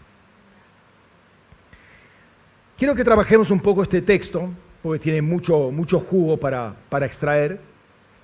Y vamos por partes. Primero, lo, primero, que me sorprende eh, o me llama la atención es el diseño de cuatro que tiene este, este texto. Hay cuatro, empezamos por cuatro caracterizaciones o presentaciones de Jesús. Dice el santo, el verdadero, el que tiene la llave de David, el que hable y ninguno cerrará y cierra y, nunca, y ninguno abre. Cuatro caracterizaciones de Jesús. Después, cuatro cosas que describen a la iglesia de Filadelfia. Tiene obras, tiene poco poder, ha guardado mi palabra, no has negado mi nombre, el nombre de Jesús. Apocalipsis 3, 8 y 10. Después, cuatro acciones de Jesús por la iglesia de Filadelfia. Primero, pone una puerta delante de ti. Dos, entregará algunos de la sinagoga de Satanás. Tres, te guardaré de la hora de prueba que eh, va a venir sobre el mundo entero. Cuatro, exhorta a retener firme lo que tiene. Cuarto, cuatro cosas que los enemigos van a hacer o van a tratar de hacer eh, por acción eh, de Jesús. Dice, mienten, vendrán hacia el ángel de la iglesia o hacia la iglesia, se postrarán ante ella y reconocerán que Dios ha amado a la iglesia. Y cinco, cuatro cosas que Dios hará con los que venzan. Lo hará columna del santuario del Dios de Jesús, obviamente, de mi Dios. Escribirá el nombre de, de su Dios, el nombre del Dios de Jesús sobre él Escribirá sobre él también el nombre de la ciudad y escribirá el nombre nuevo de Jesús. Llama la atención, cuatro, cuatro, cuatro, cuatro. Son cinco cuatros que aparecen. ¿no? El cuatro tiene que ver con la universalidad, por eso yo le dije, me parece que se extiende un poquito más que una palabra para la congregación local, porque el cuatro me habla de mucha eh, y el cinco me habla de gracia.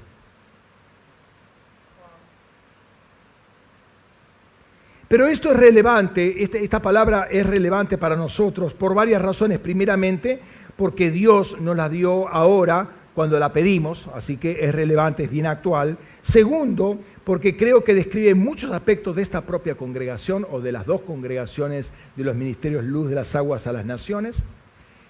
Tercero, porque habla de un contexto muy apropiado del que, estamos viviendo, la hora de prueba que va a sacudir a todo el mundo, etcétera, etcétera. ¿sí? Eh, cuatro, otro diseño de cuatro, ¿sí?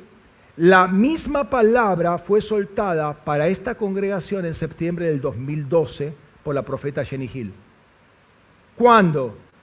Cuando estábamos por venirnos a este lugar. Nosotros empezamos el primero de mayo del 2013, pero en el 2012 estamos alquilando ambos locales, haciendo arreglos, porque se acuerdan que esto era un galpón, una cueva casi, ¿no? O sea, decir era un galpón era un insulto. pero eh, estábamos haciendo... Y en ese tiempo también entrábamos a funcionar dentro del ministerio Querigma en una puerta que Dios estaba abriendo, teníamos poca fuerza, pero manteníamos el nombre, ¿sí? Pero habría una nueva puerta. Entonces es, eh, eh, es muy, muy relevante eh, esa puerta que se abría en aquel tiempo para nosotros y hoy está abriendo otra puerta.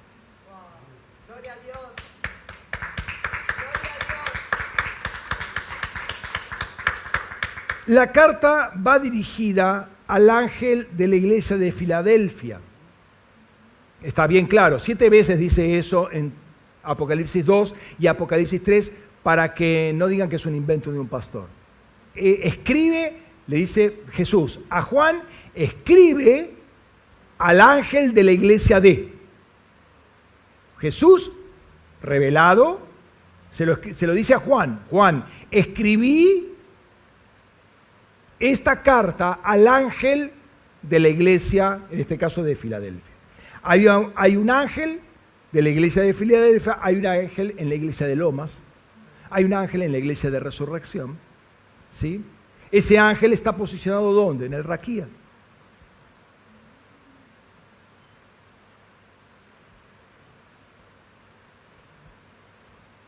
Jesús le está hablando a Juan para que le escriba este, lo que dicen los versículos siguientes, pero obviamente esto se lo dice al ángel, se lo escribe al ángel, pero en la iglesia no va a ser lo contrario. O sea, una cuestión de coherencia, de columna, de unión, lo que yo le digo al ángel es lo que voy a estar haciendo acá. Entonces, eh, no es solamente, ah, bueno, ángel, hace esto y yo sigo mi vida como si nada. No, no, hay una correspondencia, pero hay una relación entre el ángel y lo que se está desarrollando en la iglesia.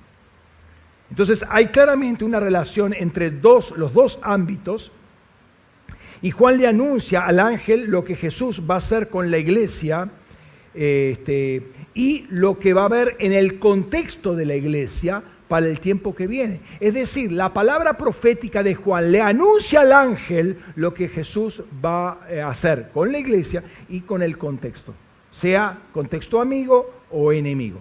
Sí, contexto. Ahora es interesante o importante entender que todas las cartas, estas siete cartas, se inician con una presentación de Jesús, una caracterización de Jesús. Nosotros mencionamos las cuatro cosas. Empieza diciendo el santo. Trabajo particularmente con esta, con esta carta. El santo, Johagios. ¿sí? Es el apartado, el separado para Dios, el que está consagrado, el que viene a hacer la voluntad de Dios oído acá, hermanos, porque esto justamente es parte de la instrucción que Dios está dando eh, para la puerta que está viendo. Si Él es santo, nosotros tenemos que ser santos. Bueno, no, se inventa en ese momento, ya estaba desde el Levítico, ¿no? Ser santo como, vuestro Dios es santo. ¿Sí? El santo. El verdadero, jo es decir, el que no tiene nada que cubra para, nada que lo cubra para esconderse. Eso literalmente quiere decir la palabra griega. Es totalmente transparente, no encubre absolutamente nada. Es decir, es un tiempo en el cual Dios se refleja, Jesús se refleja como el verdadero, pero nosotros también tenemos que reflejarnos como los verdaderos. O sea, los que no encubrimos nada, no, andamos con hipocresías, no hablamos con, eh, eh, con religiosidades. Es un tiempo de transparencia. Él era la, verdad, ¿sí? G. Aletheia, pero ahora se, manifiesta como el verdadero, Jo Alecinos. ¿Sí? Es la verdad y el verdadero. Es el que tiene la llave de David. Esto es interesante. La llave, obviamente, es para abrir, ¿sí? La llave de David, no, no dice las llaves, dice la llave, es una sola llave es la llave que abre el reino mesiánico. Jesús es el que abre el reino, ¿se entiende? ¿no? Eh, esto habla de un tiempo que iba a venir sobre el pueblo de Israel y algunos lo vieron cuando apareció Jesús, otros lo rechazaron. Y acá hace referencia a Isaías 22 y particularmente la palabra la recibe, o sea, la, entrega del profeta Isaías en referencia a Eliaquín, hijo de Hilcías, que era el mayordomo del rey Ezequías. ¿sí? Eh, este rey, eh, perdón, este mayordomo, si ustedes se acuerdan, eh, este pasaje está en Reyes, está en Crónicas y está en Isaías. O sea, tres veces está este pasaje con diferentes matices en tres libros diferentes. O sea, es un tema bastante importante. No todos los temas están en tres textos diferentes. ¿no? Y bien completitos en, los tres. Este Eliakim es el que va a hablar con él. Noten, le voy a dar el panorama terrenal. Vean el panorama celestial. Después se los aclaro, pero vayan viéndolo. Eliakim, mayordomo del rey, va a hablar con el Rapsaces en tiempos de la invasión de Sennacherib. ¿Se acuerdan, no? O sea, que Sennacherib viene y sitia Jerusalén.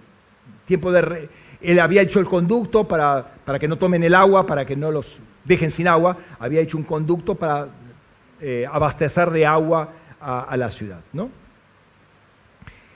Entonces él va a hablar con, eh, con el Rapsaces, el general en ese momento, y luego eh, habla con Ezequiel, pero con Ezequías, el rey Ezequías, y Ezequías le manda a, a Isaías esta es la respuesta. A ver, habla con tu Dios. A ver qué pasa, qué hacemos ahora, porque la cosa está bastante complicada. Eliakim quiere decir el Dios de crianza, el que te hace crecer, el que te levanta. Pensa en columna. Ilcías, el padre de, este hombre, era porción de Yahvé somos herencia, ¿no? Vayan, uniendo cabos sueltos. Notemos el movimiento espiritual que eh, estaba ocurriendo en el Raquía. El rey lo manda a hablar con el enemigo que estaba sitiando Jerusalén. Y después el rey lo manda al profeta Isaías, que va a conectar la voz de Dios para que eh, dar una respuesta y resulta que Dios manda todo su ejército y confunde al ejército enemigo y se matan entre ellos y se va. Y después eh, eh, a Sennacherib lo matan, sus propios hijos. ¿Te das cuenta cómo es el mover en el espíritu? Lo que estaba haciendo este Eliakim. Ahora, figura de quién es este Eliakim. Primero va a pelear con el Rapsaces. No va a hablar, va a hablar, no va a pelear, pero eh, lo confronta, recibe eh, un, recado, se lo manda al rey. El rey le dice, no, a nada con el profeta Isaías. El profeta Isaías eh, ora a Dios, recibe una palabra y destroza al enemigo. ¿Figura de quién es este Eliakim?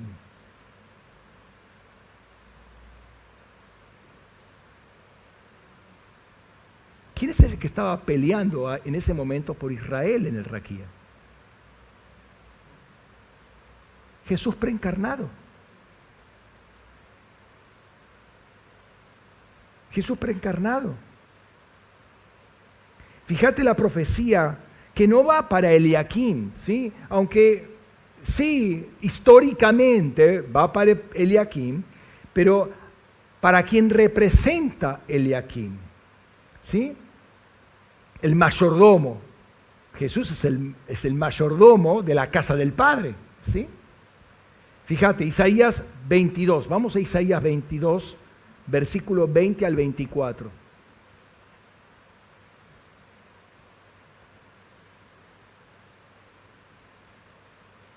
Dice, aquel día llamaré a mi siervo Eliakim ben y lo vestiré con tu túnica, y lo ceñiré con tu cinto, y entregaré en su mano tu poder y será por padre a los habitantes de Jerusalén y a la casa de Judá.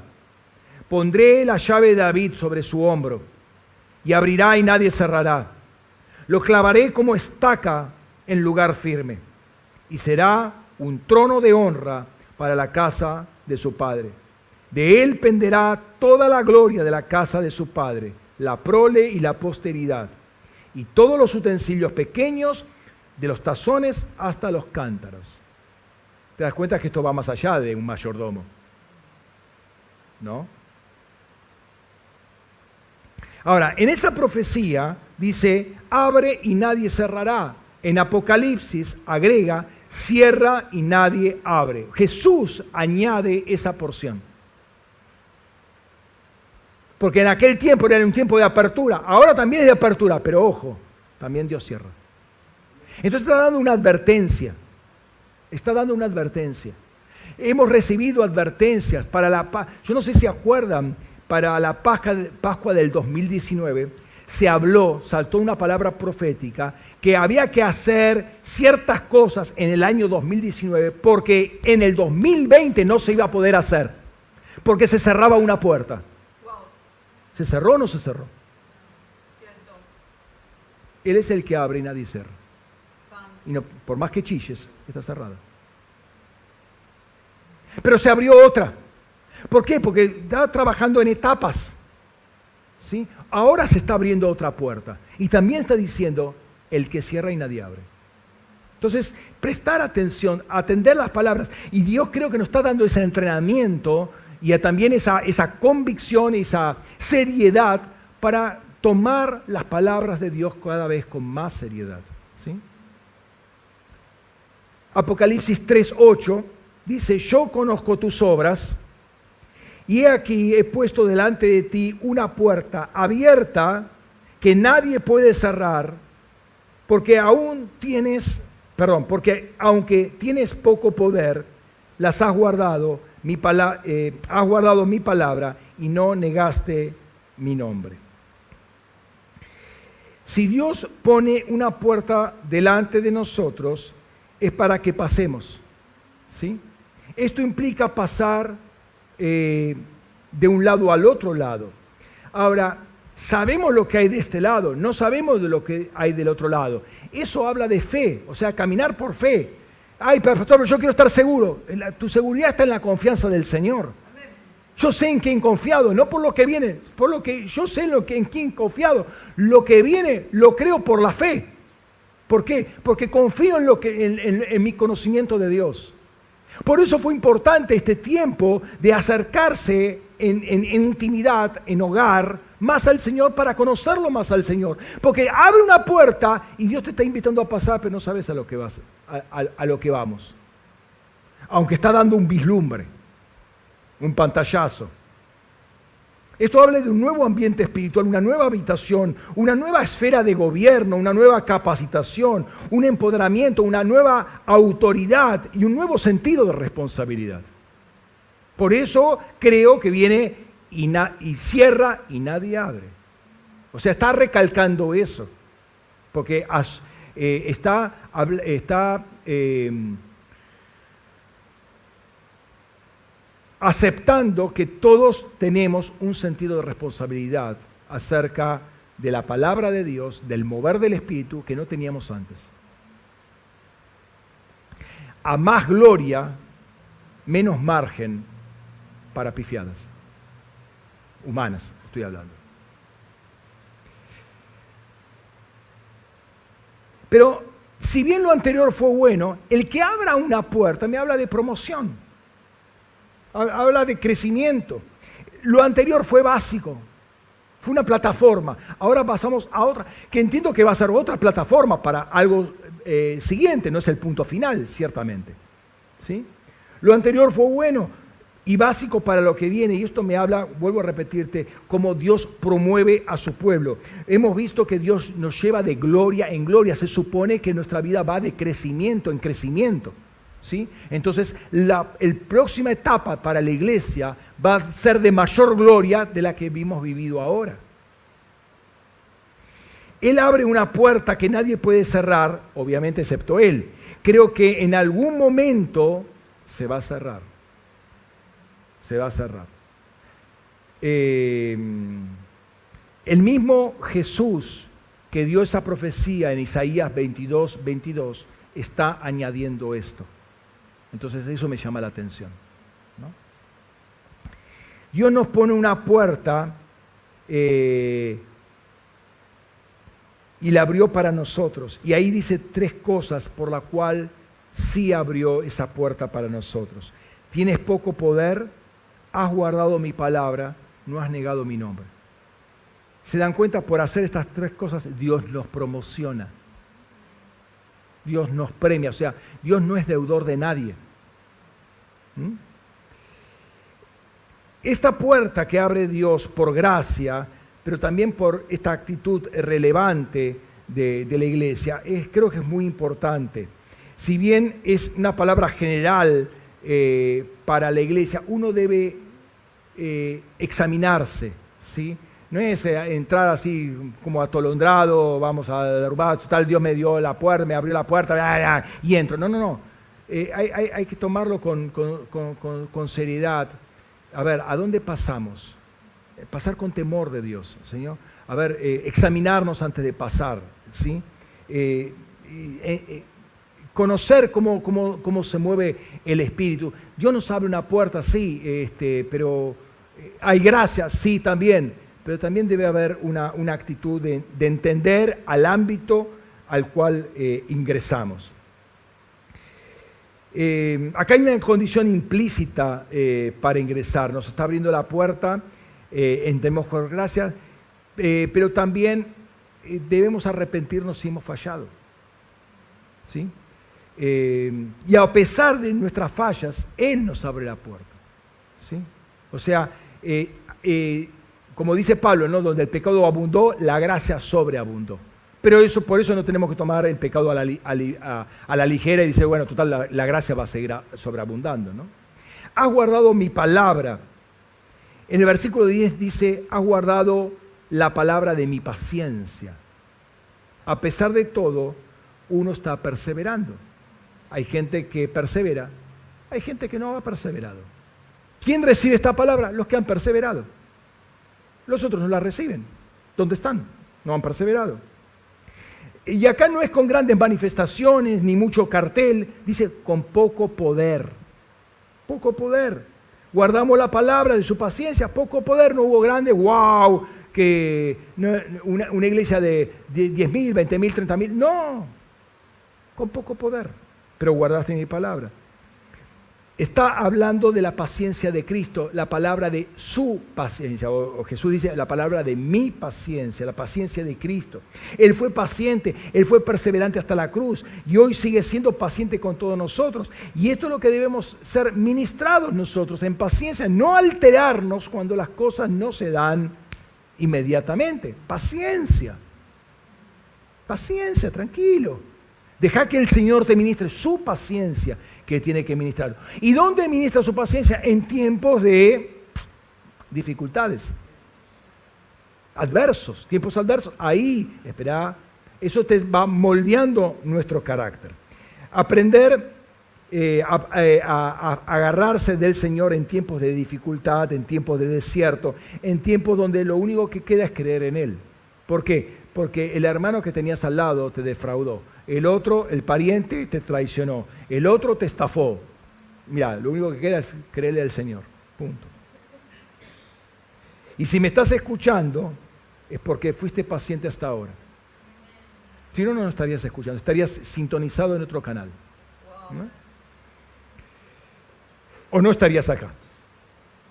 Hay un contexto de enemigos, gente, dice ahí el texto, gente que miente, gente dice ser pero no es. ¿sí? Dios los va a humillar. Dios va a sacar todo a luz. Pero no para destrucción. Algunos van a venir y se van a postrar y van a pedir perdón. Lo dice ahí el texto, ¿no? No creyeron en ti porque eras paciente. Porque no tomaste venganza por cuenta propia, sí, muy común en el día de hoy. No te irritaste y tomaste decisiones en caliente cuando te, mentían a las espaldas, cuando se burlaban por causa de tu fe, se aprovechaban de tu bondad. Sí, hay muchos que se aprovechan de eso, sí. Dijeron para sí, a este me lo paso por arriba. A este me lo pongo en el bolsillo. A este muy tiernito. ¿Mm? Dios dice que va a hacer que vengan, se postren y reconozcan que Dios nos, nos ha amado. ¿Mm? Versículo 10 dice, por cuanto has guardado la palabra de mi paciencia, yo también te guardaré de la hora de la prueba que está a punto de venir sobre todo el mundo entero para probar a los que moran en la tierra. Creo que es claro que el mundo entero fue consciente de un tiempo de prueba este año. ¿Mm? Por la palabra mundo no es la palabra cosmos, sino la palabra oikumene. Oikumene es el mundo habitado por los hombres, por las personas. ¿sí? Entonces el año 2020 estuvo marcado por una gran prueba. Prácticamente no hubo rincón en el planeta que no fuera afectado por este virus, hasta llegó a la Antártida. Por todos lados se, metió, ¿no? Y ciertamente nos guardó. Nos guardó. Pero aquí nos dice el tiempo de prueba que va a venir.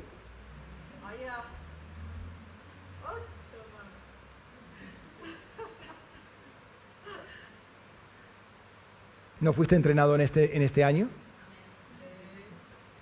¿Te afiló el Señor o no te afiló? ¿Te preparó o no te preparó? Así que no tenés por qué quejarte. No, ¿Tenemos las herramientas o no tenemos las herramientas? Dios sigue probando a los que moran en la tierra. Dios sigue este, puliendo y fortaleciendo a la iglesia. El versículo 11 dice, revela algo muy importante. Vengo pronto, retén lo que tienes para que ningún, ninguno tome tu corona. ¿Entendés lo que dice ahí? ¿Tenés una corona? ¿Para qué sirve la corona? ¿Para qué sirve? ¿Qué, ¿El significado de qué es la corona? De rey, ¿de qué? De gobierno, hermano. Nadie quite tu gobierno. Hermano, ¿desde, desde hace cuánto tiempo estamos hablando de, de que somos llamados a gobernar? La iglesia tiene una función de gobierno. Pero cuidado, hay gente que quiere tu poder de gobierno. Quiere tu autoridad para gobernar. Hay gente entendida que sabe que la iglesia tiene esa capacidad, le fue dada por Dios. El, enemigo no tiene esa capacidad, pero la codicia y la busca sacar de la iglesia. Retén lo que tienes. Aprecia. Yo, yo apreciaría mucho esta palabra. Yo la, pondría muy, muy, muy eh, eh, en el corazón. Ahora, una corona es una joya, ¿sí? Si ustedes van al museo y ven una corona, está con vidrio, con láser, por esto, con aquello. ¿Por qué? Pues una joya muy más allá de, de lo que significa, por lo general está toda decorada, es de oro, tiene diamantes, toda la historia. Entonces, eh, es muy valiosa, es una joya formada por muchas joyas. Entonces está muy resguardada. ¿Dónde debe estar una joya en nuestras vidas? Guardada.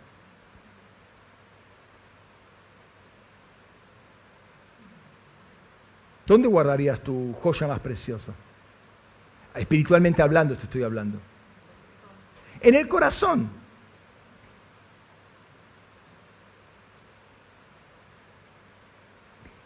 Se guarda en el corazón.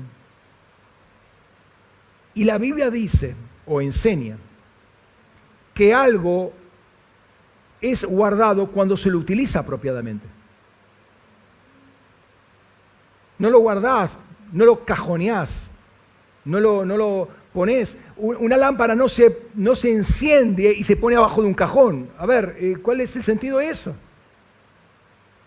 el talento que te doy es para producir. Entonces, la, la corona no es para tenerla guardada, es para usarla.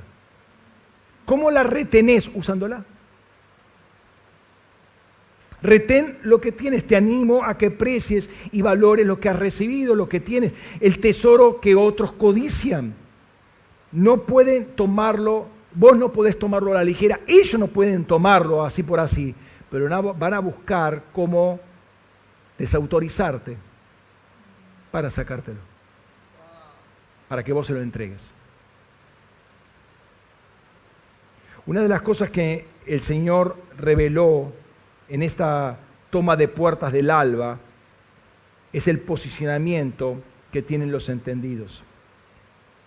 Pero hay entendidos, ya les repito esto, que pertenecen a las tinieblas y otros que pertenecen obviamente a la luz. Hay muchos brujos, hechiceros, de, gente esotérica de la nueva era que busca, buscaban el 14-12 posicionarse porque, porque eran entendidos, pero de la tiniebla. Querían aprovechar ese momento, pero la iglesia se adelantó. Y el entendido, el entendido de la iglesia se, se, posicionó ahí. Ahora, yo no les comenté, hermanos, eh, sugiero, no, no, no obligo, queda feo, ¿no? Sugiero que no estén solamente en un monte, estén en los siete montes. ¿Lo dije o no lo dije? Algunos lo escucharon. Es muy importante entender, prestar oído cuando se está hablando en el Espíritu. Que nadie tome tu corona. Que la almohada no tome tu corona. Que las excusas no tomen tu corona. Que la liturgia no tome tu corona. Que un programa no tome tu corona. Utiliza tu corona. Es la forma que no la tomen. Si está siempre puesta sobre la cabeza, se está siendo utilizado. Las tinieblas saben que está en posición de gobierno. El rey, el, el reyesuelo, por así decirlo, el rey con mayúscula es Jesucristo, ¿no? Pero los reyes están, están gobernando, co-gobernando con Jesús. Retén lo que tienes. ¿Qué es lo que tienes? Lo que has recibido, hermano. Las perlas que has recibido en todo tiempo. Las enseñanzas que has recibido, los dones que has recibido, la experiencia en el Espíritu que has recibido, la limpieza de corazón que has recibido, el rollo de la manifestación del propósito de Dios que has recibido, las palabras o remas específicos que has recibido, etcétera. Todo lo que has recibido, retenelo y usalo, ponelo por práctica. Eso te va a dar capacidad de gobierno. Hay cantidad de cosas que hemos recibido que nos hemos olvidado. Eso es dejar caer por tierra la palabra. Jesús dice, vengo pronto. Retén, guarda la palabra de su paciencia, no niegues su nombre, mantente fiel. Está dando una palabra de aliento, no una palabra de desesperación, una palabra de aliento. Tu insistencia no es por mucho tiempo más vengo pronto. Un último esfuerzo, vengo pronto. No baje los brazos, no te distraigas. En el versículo siguiente, versículo 12, dice, el que vence, lo haré columna en el santuario de mi Dios. Y no, y jamás saldrá de allí.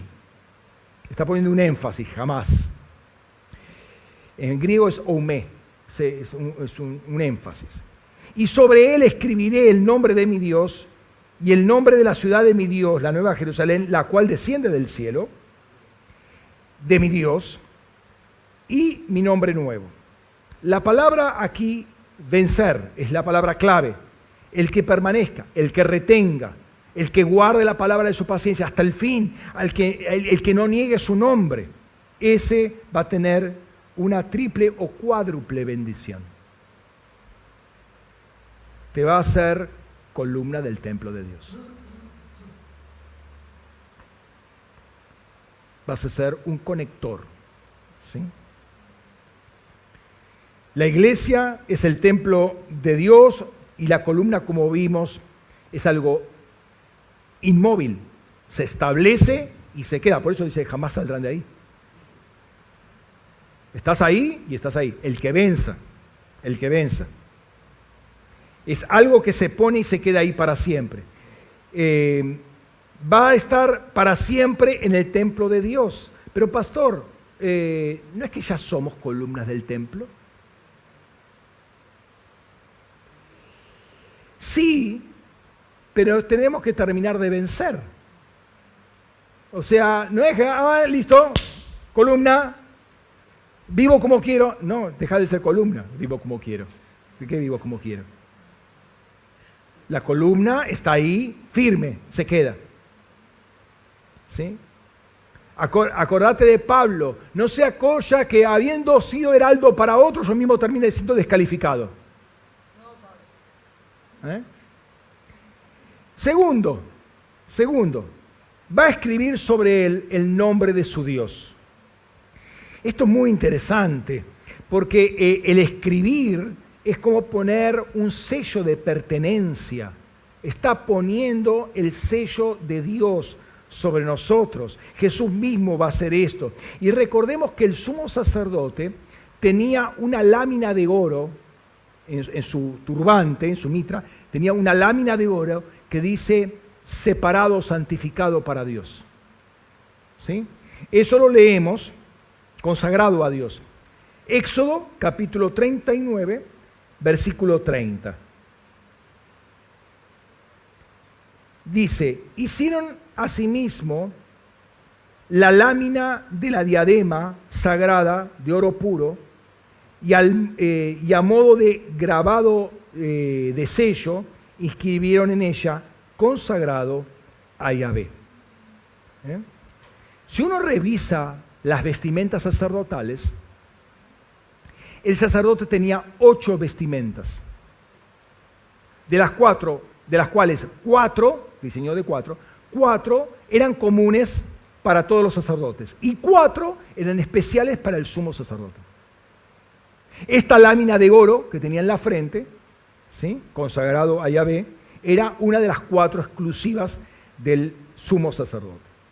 Pero el texto dice que somos, que todos somos sus hijos, eh, y van a tener el nombre, todos sus hijos, los que venzan, van a tener el nombre escrito sobre ellos. Y esto plantea algo muy impresionante de lo que es una nueva comprensión del sacerdocio de Melquisedec, que van a, de los cuales vamos a participar, una nueva apertura en el entendimiento de lo que es el sacerdocio de Melquisedec.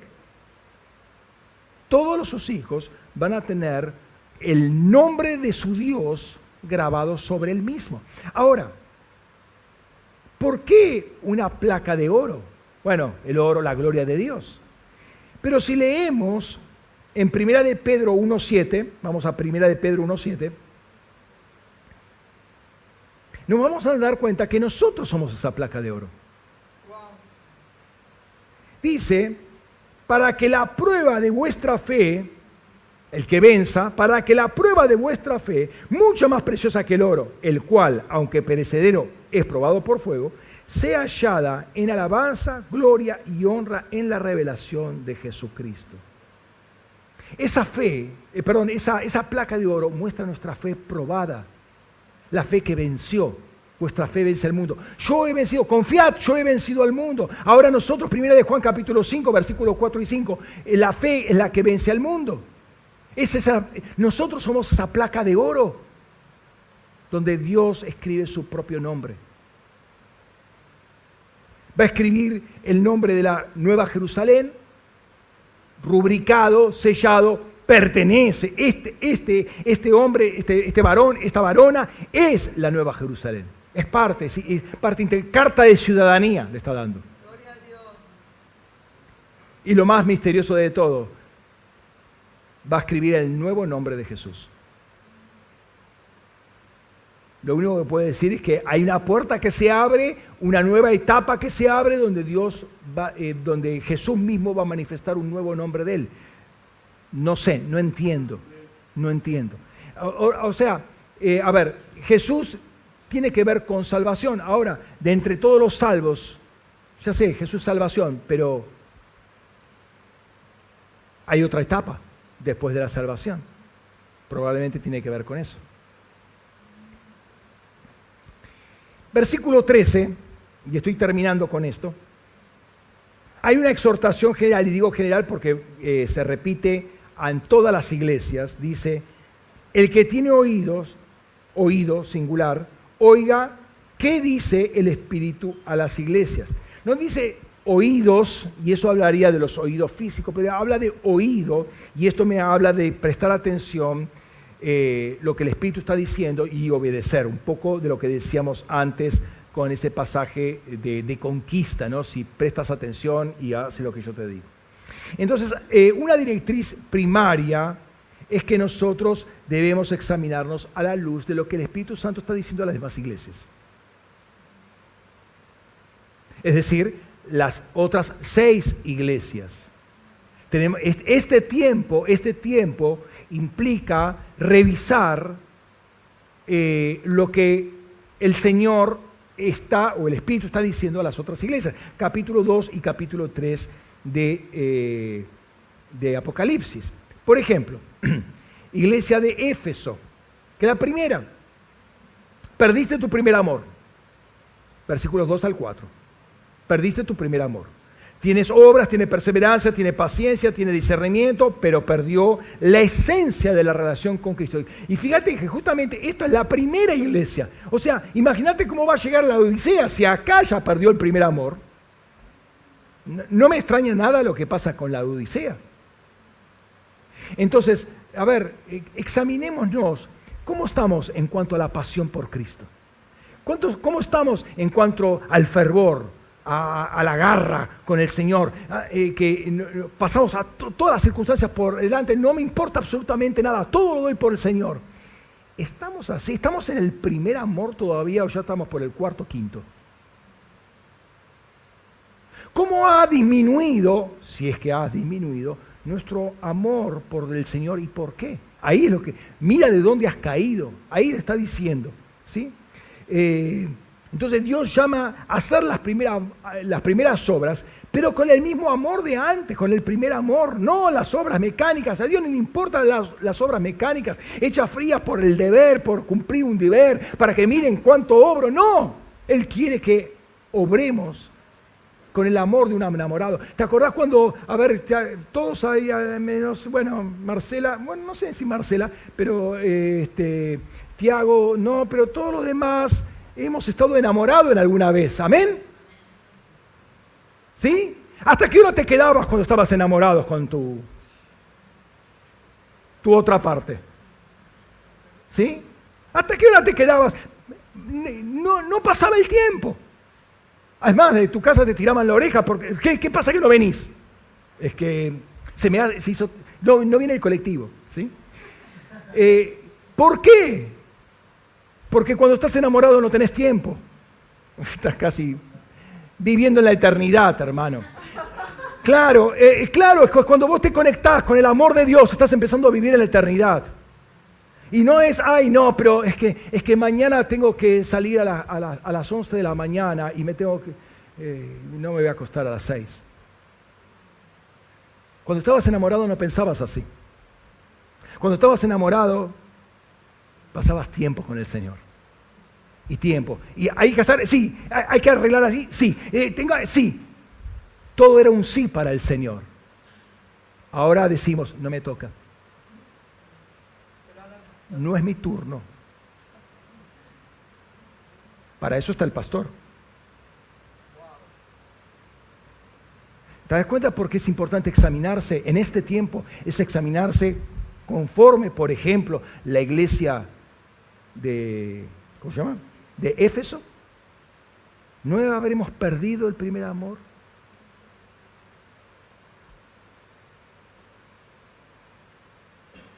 ¿Lo haces por amor al, Señor o, por tener imagen? ¿Es Cristo el todo de tu vida en el, sentido de que Cristo es la transversal de todas tus relaciones, de todas tus operaciones, de todos tus sentimientos, pensamientos, conductas. ¿Es Cristo la transversal? Si no hay que examinarse, no podemos pasar esa puerta. En la iglesia de Esmirna exhorta a ser fiel hasta las últimas consecuencias, hasta la muerte. Notemos que en capítulo 12 de Apocalipsis, versículo 11, eh, los que venzan son los que aún despreciaron su propia vida por causa del testimonio y de la sangre del cordero. Entonces ser fiel hasta el último momento. Eh, no confieses pobreza, dice.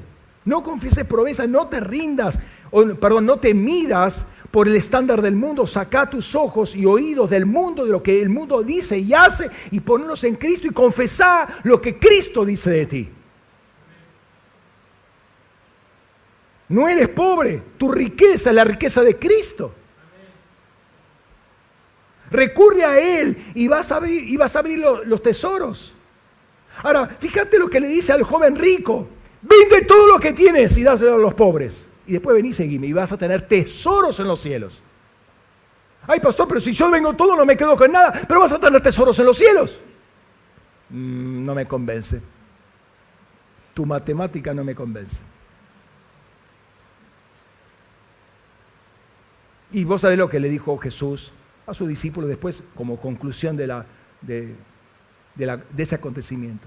Gente que está más prendida por las cosas materiales que por las cosas de Dios. Porque no confía en Dios. Todavía confía en Mamón. Ahora, esto es muy serio. No podés pasar esa puerta confiando en Mamón. Si no sabes lo que va a venir. Fíjate cómo la economía mundial se, está cayendo a pedazos. Y vos confías en Mamón. Pero todavía no lees, la, no, no haces una lectura, no leíste ningún periódico.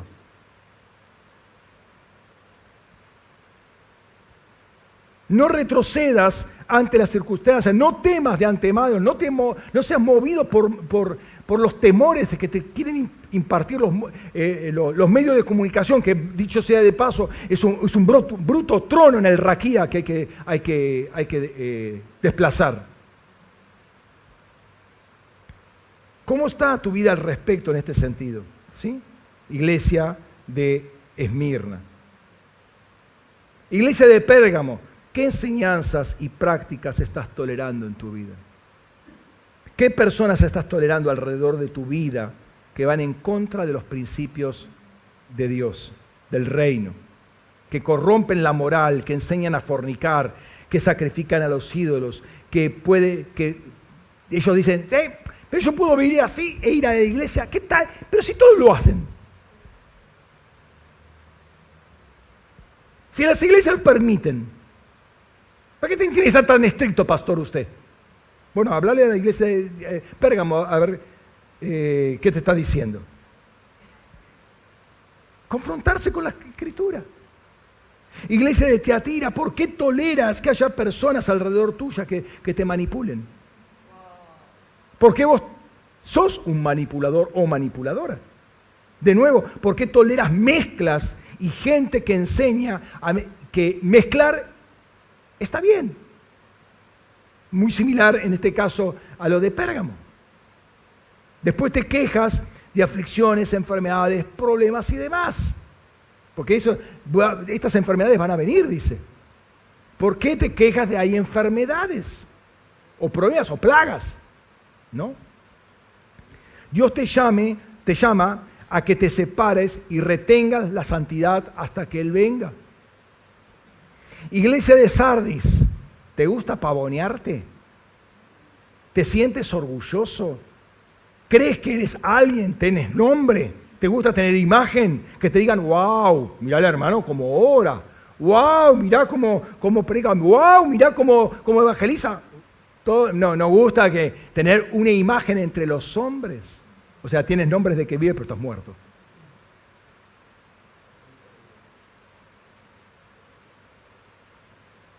Tus obras no son perfectas porque no salen de un corazón recto. Hay que rectificar, alinear ese corazón. Tus obras están por morir, ¿sí? No especules sobre los tiempos de la llegada del Señor. Ah, bueno, dijo, Viene pronto, bueno, voy a zafar rápido. No especules con, con los tiempos de la llegada del Señor. El Señor te está llamando al arrepentimiento.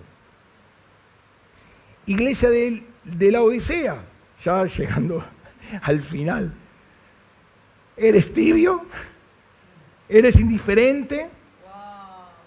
como que ni fu ni fa para vos, nada te calienta, la palabra que se te dice te entra por un oído, sale por el otro, vos seguís tu rumbo. Has perdido toda pasión, todo interés, toda iniciativa, todo fervor. Se tiene que, caer, tienen que estar las cosas cayéndose a pedazos para que te des cuenta. Sí, habría que ponerle un toque, hacerle un toquecito de algo, ¿no? Espero que el pastor lo haga. Eh, en términos prácticos, ya no necesitas más de Dios. ¿Sí? ¿Por qué? Porque no oras. ¿Por qué no lees la escritura? ¿Por qué no adoras? ¿Por qué? Ay, no, es mucho tiempo, pastor. Me canso. Voy haciendo la comida mientras tanto, mientras que escucho la palabra.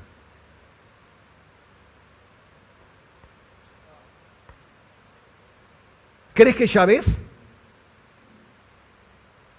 Ponete colirio, ¿no? ¿Crees que ya ves? Por eso necesitas asistir a más tiempos de reuniones de intercesión para ver. ¿Crees que oís? Venía la intercesión para aprender a oír, a entrenar tu oído. ¿sí? ¿Estás vestido o desnudo delante de Dios? Todo esto, de nuevo, va de la mano con Salmo 46. Y de nuevo vamos al Salmo 46 Versículo 1 dice, Elohim es nuestro amparo y fortaleza, nuestro pronto auxilio en las tribulaciones. Hubo tribulaciones y habrá tribulaciones, pero Él es amparo, fortaleza y pronto auxilio.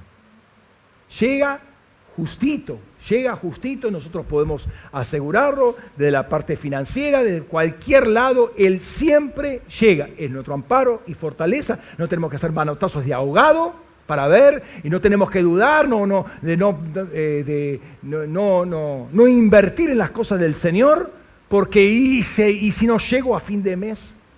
Él es nuestro amparo y fortalece y pronto auxilio. Pronto auxilio. No, está no es un dilatado auxilio. No es una ambulancia de provincia de Buenos Aires o una policía de provincia de Buenos Aires que llega cuatro días después del incidente. Es pronto auxilio. No te va a dejar nunca en la lona. Tenemos que comenzar a conocer al Dios al que servimos y dejar de buscar escapismos inútiles o manotear alguna solución fuera de Dios. Buscar estos aspectos o características de Dios para no ser movidos por vientos, por, amenazas, ser columnas que no se mueven.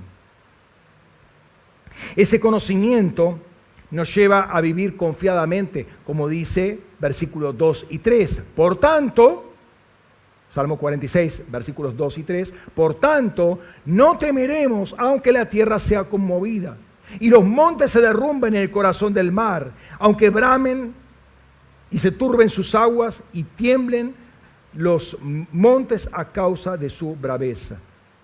Entonces el salmista reconoce que hay un río que alegra la ciudad de Dios. Hay un río que alegra la nueva Jerusalén. ¿Tienes el nombre escrito sobre ti? Dios ya escribió el nombre sobre ti. Ya venciste. Ya tenés la carta de ciudadanía. Te identificas, o mejor, Jesús mismo te identifica con la ciudad. Notemos que Jesús mismo está dando carta de ciudadanía, como le decía, al hombre o mujer de Dios. Conoce entonces que hay un río que alegra la ciudad de Dios. Ese río Jesús. Y el río es para meterse en él, hundirse en el Señor, recibir el sello cubierto con el agua del río. ¿Sí? El agua está por todos lados.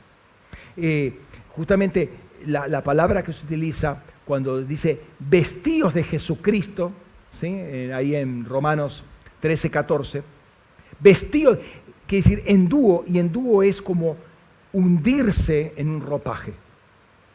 O sea que Cristo está rodeándonos completamente como si estuviéramos sumergidos en el agua, sumergidos en Cristo.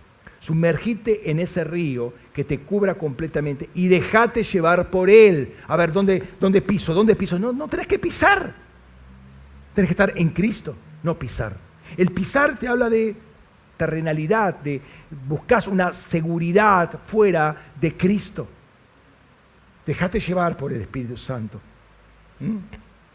Porque Él es la alegría, es nuestra alegría. El, río que alegra la ciudad de Dios. Si vos sos ciudad, entonces Él tiene que ser tu alegría. El, estar sumergido en Él tiene que ser tu alegría. Es el, el fundamento. ¿Y sabe la palabra que quería traer hoy? Que el Señor me la cambió. Justamente esto. El gozo del Espíritu Santo.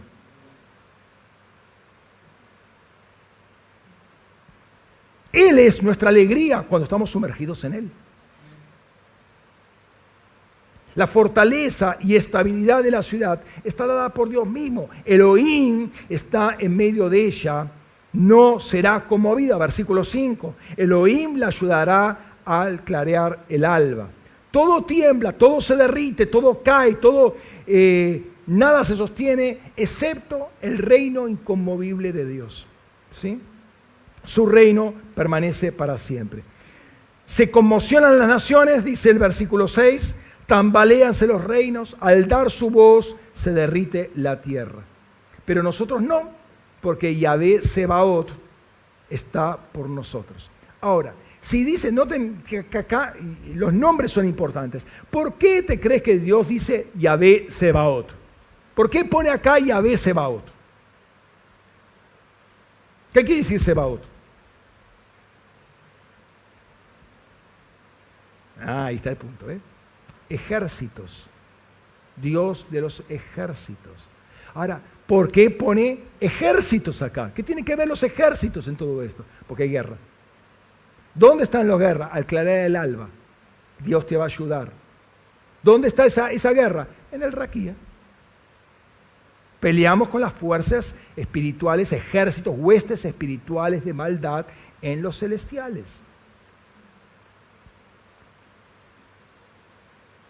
Ahí están las fuerzas hostiles. Cuando la noche está bien oscura, la promesa está. Elohim la ayudará al clarear el alba. Esto no implica una actitud pasiva de, ah, bueno, Dios me va a ayudar, me quedo cruzado de brazos, no hago nada, duermo, duermo hasta las 11, 12, hace mal a las arrugas el levantarse temprano, así que voy a descansar un poco. Él te va a ayudar al alba, pero hay que tomar las puertas del alba. Y tomar las puertas del alba es tomar los tiempos. Entonces yo te animo y te invito a estar involucrado en los montes y tomar eso como costumbre. Eh, y en verano particularmente, cuando el sol ya a 5 y 20 está arriba, empezar a las 5. En invierno puede ser más tarde, pero en verano a las 5 estar adorando. Las células, los montes, correrlos a las 5 de la mañana eh, para estar constantemente ahí tomando las puertas del alba. Cerra tus ojos un momento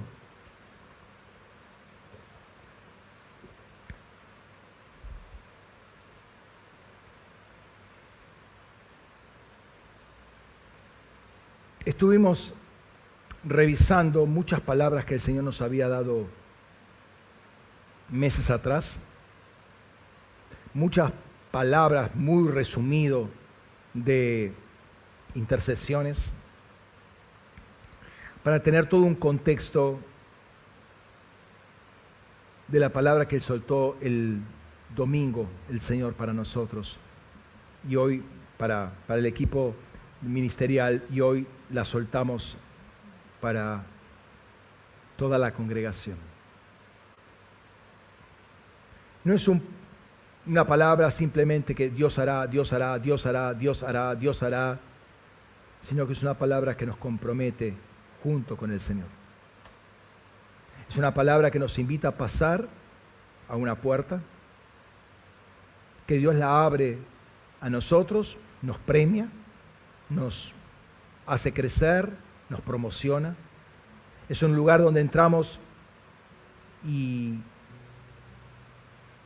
no conocemos el otro lado, pero cruzamos por la, por la fe, por el conocimiento que tenemos del Señor y que nunca ha sido infiel.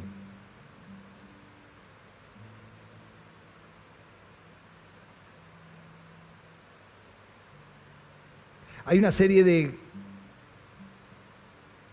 actitudes que uno tiene que tomar antes de cruzar esa puerta, que es examinarse a la luz de lo que el Espíritu está diciendo a, a las otras iglesias, no solamente a la de Filadelfia, a todas las otras seis. Porque la actitud de entrar no es simplemente pasar. Recuerden que muchos llegaron a la fiesta de bodas, cuando llamó a la gente de las plazas, de los rincones, de los cruces de camino. Y muchos llegaron, pero había gente con, ropas inadecuadas y ellos fueron echados. O sea, no es simplemente cruzar la puerta, es cómo la cruzas. Si estamos correctamente vestidos. Por, los, por eso el Espíritu Santo nos está diciendo examinarse. Y yo te invito en esta mañana, esta tarde ya, a que nos podamos examinar fuera de todo de toda nota cómica acerca de estas preguntas últimas que estaba planteando. Que nos podemos examinar y no ahora porque son bastantes elementos, pero que te tomes una semana, un día, una, una, una iglesia por día y examinar y alinear cada aspecto. Porque es una puerta que Dios abre para nosotros. Y no la abre porque tenemos mucha fuerza, al contrario, la abre para fortalecernos. La abre porque quiere manifestar que Él nos ha amado. Y aquellos que se burlaban, ah, pero tu congregación es pequeña, eso no es iglesia. ¿Se acuerdan? Lo decían de nosotros. Y tal vez lo sigan diciendo.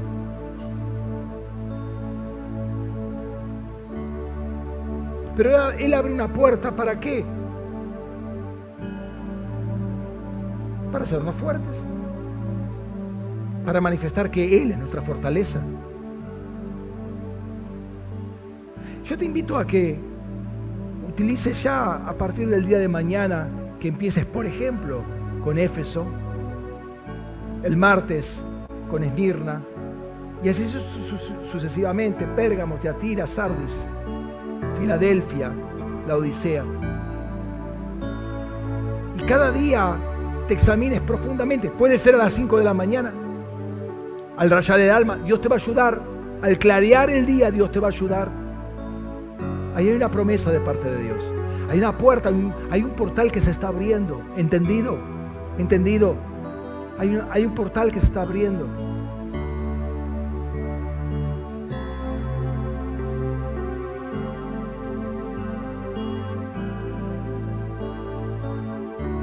Señor, gracias por ese tiempo del cual estamos expectantes por lo que vas a hacer, por cómo te vas a manifestar, pero lo que vas a hacer con cada uno de nosotros, Señor, cuando nos presentamos delante de ti y nos trabajas, depuras, sacas ese carbón de la mecha, despabilas esa mecha carbonizada que da poca luz para dar mucha luz.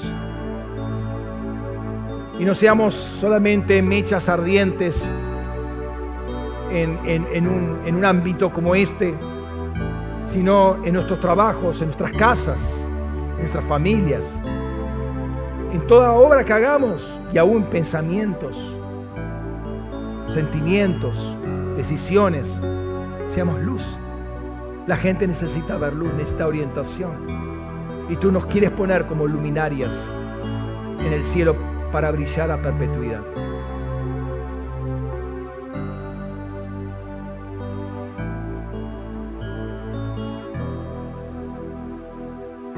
Señor, que cada palabra de estas, de lo que el Espíritu Santo dice a las iglesias, se haga viva en cada día. Siete días, siete días para examinarnos. Siete días para prepararnos para pasar. Noten que el próximo domingo ya es primer domingo de año. Siete días para pasar. Él abrió la puerta y la puso delante de nosotros. Una puerta abierta, una puerta que te está diciendo, pasá, pasá. Así que te invito a que tomes esta palabra y utilices el día de mañana, ya desde temprano, de las 5 de la mañana, presentándote al Señor, examinándote delante de Dios. Ahí tenés un texto de cabecera, un texto de cabecera para, para el, el monte de oración.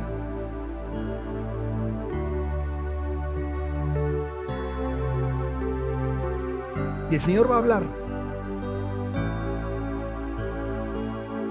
Retén lo que tenés. Retén hasta el fin lo que tenés. Que nadie tome tu corona. Que nadie tome tu corona. Dios te llamó a gobernar. Que nadie retome tu corona. Eh, tome tu corona. Señor, gracias por este tiempo, Rey. Señor, que en cada, cada hermano, cada hermana que, reciba esta palabra, que, haya una, una palabra de compromiso para tomar ese paso, ese desafío de, de siete días, de siete días.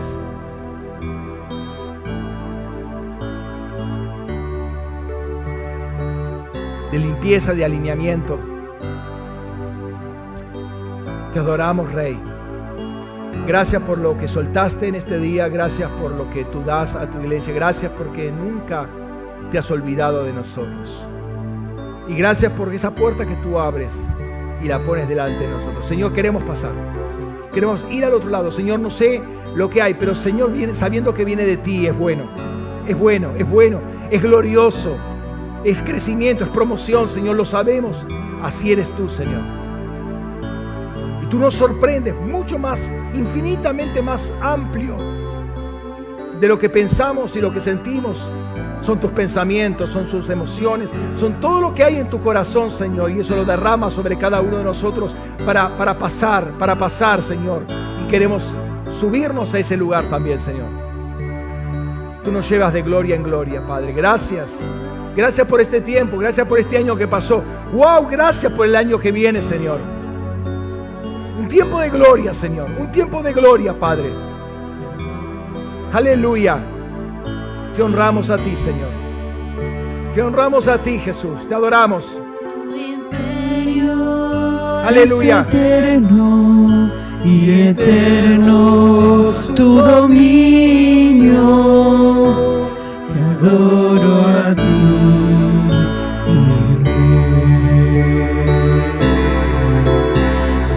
De justicia es el cetro de tu reino. Te adoro a ti, mi rey. Tu imperio es eterno y eterno tu dominio te adoro a ti.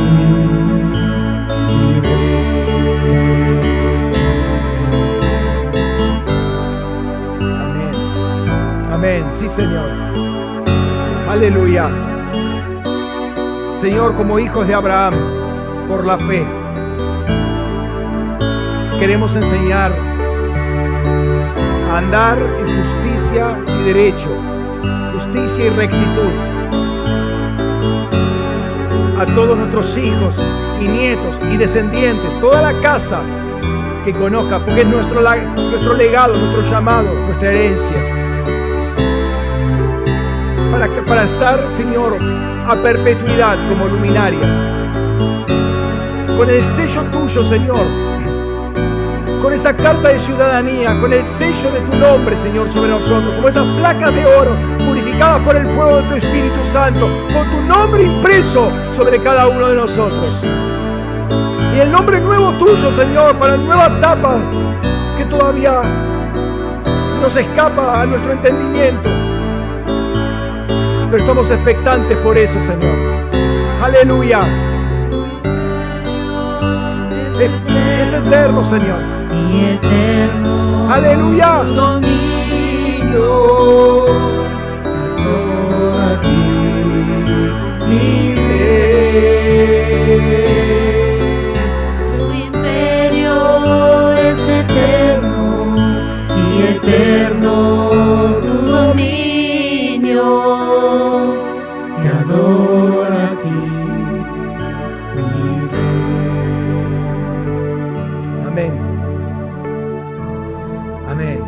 Gracias, Rey. Gracias, Jesús. Señor, no podemos pasar esa puerta, Señor, sin estar en comunión contigo, en forma práctica, en forma concreta. Y por eso queremos también celebrar la cena del Señor, como tú has mandado, pero con un sentido también nuevo, renovador, renovador para nuestros pensamientos. Entramos con un nuevo entendimiento y para un nuevo entendimiento de lo que es el cuerpo y lo que es tu sangre. Así que invito a los que eh, están designados o, quien sea que, que pasen.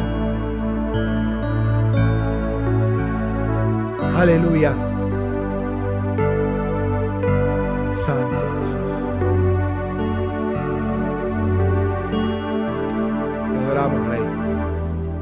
Te adoramos, Jesús.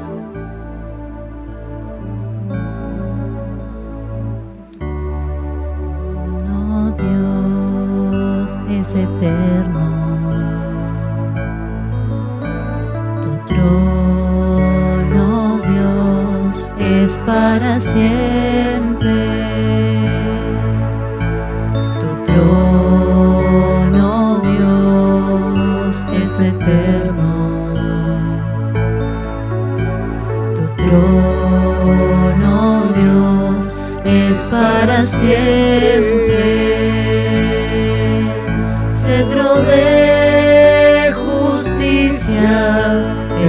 Cetro de tu reino. Te adoro a ti, mi rey. Tu imperio es eterno y eterno tu dominio.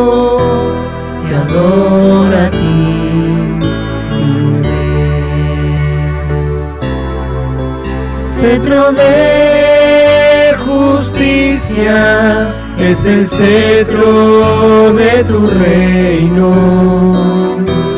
Te adoro a ti, mi rey. Tu imperio es eterno y eterno tu dominio. Te adoro a ti.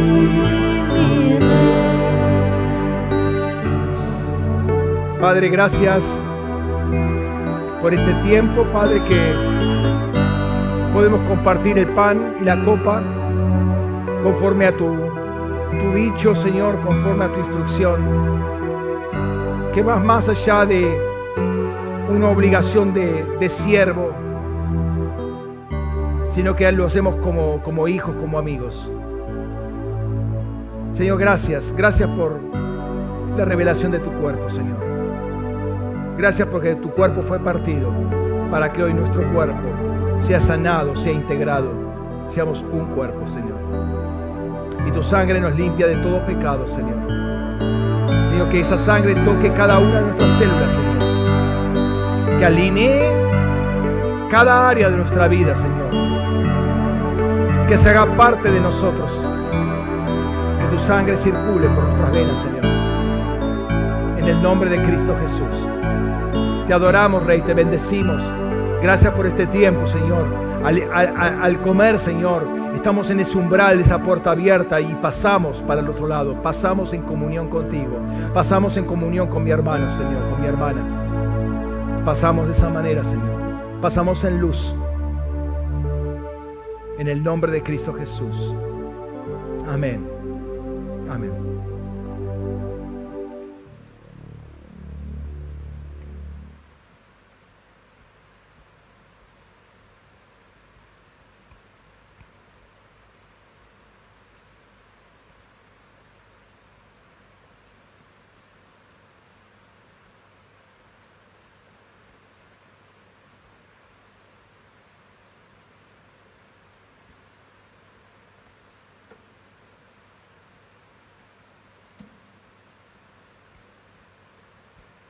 Amén. Dios les bendiga ricamente. Eh, bendiciones para todos los que nos han seguido por la red. El Señor les dé una semana impresionante en su relación con Él y que el Señor los colme de bendiciones abriendo el cielo en cada, cada mañana. Dios les bendiga. Amén.